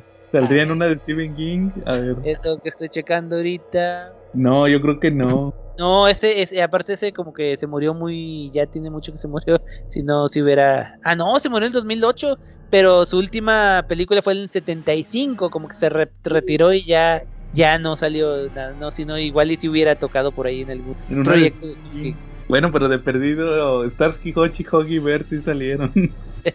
Órale. Ahí está el dato extra. que, los Starsky Hochi salieron en las adaptaciones de Stephen King. No manchen. Bueno, muy bien. hay tantas adaptaciones que prácticamente todos los, los, este, los actores han salido en algo relacionado. Es como, como yo siempre digo, eh, cuando veo una película inglesa o británica, siempre checo el cast porque dije, de seguro va, va, a salir alguien que haya salido en Game of Thrones, en Doctor Who o en este, ah, ¿cuál era la otra cosa que siempre hacía? Ah, no me acuerdo, algo así, pero pero si siempre hay alguien que sale en las mismas. Doctor Who específicamente porque tiene tanto también que ha durado y han salido muchos actores. Oye, yo siempre que veo una serie británica o una película británica digo, estoy seguro que va a salir Stephen Fry. ¿Sí sabes quién es? Eh, sí. El que sale en, en, en vez de Venganza, el que era el, el que hace la parodia del, del dictador, ¿se acuerdan? Ah, ya, ya. Sí, de hecho que, que era, eh, se llaman cuerna con este Hugh Laurie House. Sí. sí. Yo de ahí lo ubico porque era muy amigo de Doctor House en la vida real. Sí, pero aparte es muy, es activista pro, pro ciencia y cosas así muy, muy acá pegado. O sea, aparte de ser actor. Ha escrito muchos críticos de, de, la religión y eso. Sí, y salió también en, en las de Sherlock Holmes, era el hermano. Ah, sí, sí. No, espérate, ¿seguro? Sí, en las de, en las de Robert Downey Jr. Era su hermano. Ah, ok, no, yo estaba pensando en las de este. En las de, sí, en Sherlock. No, no, ahí no. No, ese, ese es otro. Que salió en Doctor Who, precisamente, te me acuerdo. ¿También salió? El hermano, pero en las de Sherlock, él salió en Doctor Who. ¿Qué personaje era? Eh, es en una. O sea, no, no era un personaje regular. Salió el de villano en una. Eh, uno del décimo doctor donde eh, hace una, una especie de, de máquina o algo así que uh, avanza la, la, evolución de la humanidad según por otro. Bueno, total de uno que, que, se convierte en un escorpión gigante. Ah, no me acuerdo. El décimo es, es, ¿no? Sí. O sea, se supone que era un aparato para rejuvenecer, pero según ese lo, lo devuelve, o sea, lo desevoluciona y se convierte en un escorpión gigante por alguna razón. Órale. El, el, ¿Sabes quién también se hizo bien famoso de esas? Este. El Moriarty de Sherlock. De ah, sí que Salió en, en la, una de James Bond hace Ándale, era el malo de una de las de James Bond con este, ¿cómo se llama el brasileño? Este, el esposo de la, no, el de, el esposo de, de Penélope Cruz. ah, no me acuerdo. Este, ¿Cómo se llama? Este, Javier Van Damme. Creo que sí es su esposo, no me acuerdo. Es brasileño, es español. Ah, es español, pensé que tiene nombre de Brasil. ah, no, no, no, es que en la de James Bond era brasileño. ah, ok. ya me acordé. Con razón, yo, ¿cuál brasileño? Es que ahí decían que era de Brasil, ya me acordé. Se me, se me, cruzaron los cables. Este, ¿y qué más les iba a decir de.? Ah, que ya me acordé que ahorita que hiciste Doctor Who, que ya empecé a ver de un patrol. Ah, ¿la tercera o desde el principio? La tercera, sí, que es final. Vi el primer capítulo y que parece que, que le, fíjense, le pasó el mismo síndrome que a las otras series. Este, eh, el, el como las, las terminaron por el COVID, los primeros episodios es el final de temporada de la temporada anterior. sí, de hecho. en el primero te digo, o sea, a mí se me hizo que como terminaron como muy apresurado lo que, lo que, en lo que se habían quedado en la anterior, ya para continuar lo otro. Pero es que es eso, o sea, es que eh, ahí terminaba la temporada originalmente. Y que sale esta, la, la ¿cómo se llama? La Missy. Michelle Gómez, así es. Sí, sí, es esa Es Madame Ma- Rouge. Madame Rouge. ¿Y ya viste algún otro, Jen? ¿O nomás de, De Doom que Patrol? de Doom Patrol, pues he visto todos los que han salido. Ay, ¿qué tal, qué, qué tal va? Mira, fíjate que no no me está gustando tanto como las otras temporadas. Yo creo que tiene sus limitaciones de todos modos. Pero sí ha, sí ha habido con sus. Sí ha tenido sus detalles este, chidos. El que más me gustó creo que es donde. Eh, bueno, te voy a decir rápido, así, sin mucho spoiler. Donde se hacen zombies todos. Especialmente, especialmente cómo, cómo hablan. Porque haz de cuenta que son todos zombies y se hablan así de. Así, pero los, los subtitulan así de ¿qué pedo? ¿Qué nos está pasando? Y, y se entiende. Eh, Está, está, está genial eso, pero sí, siento que necesita ser más alocada, pues, que como otras temporadas. De hecho, yo, ¿te acuerdas que te dije que iba a volver a ver toda la temporada 2 para entenderle a- al Ah. inicio de la, de la 3? Ajá. Ya me di cuenta que nomás ocupaba ver los últimos tres, que es lo de, Sí. esta- lo de Dorothy. Sí, Con yo eso tenía, ¿no? Ya, ya me di cuenta tarde. Dije, no, pues ya Oiga. los vi todos. Es que eh, lo malo es que también ya, que ya no sale mi personaje favorito de, de las de Morrison, Danny the Street. Ah, claro, que ya es la ambulancia, como le hizo con Ah, Gerard sí. Way. Bueno, sí, porque originalmente era nada más que había quedado un ladrillo, pero fue- luego era Danny the World y aquí se quedó como la am- ambulancia. Pero yo creo que mi capítulo, no, no mi capítulo, sino mi escena favorita, me cagué, me surré de risa. La, la parte de cuando este flex mental se equivoca de tendón y hace que todos los de. en- Ah, que tengan el orgasmo.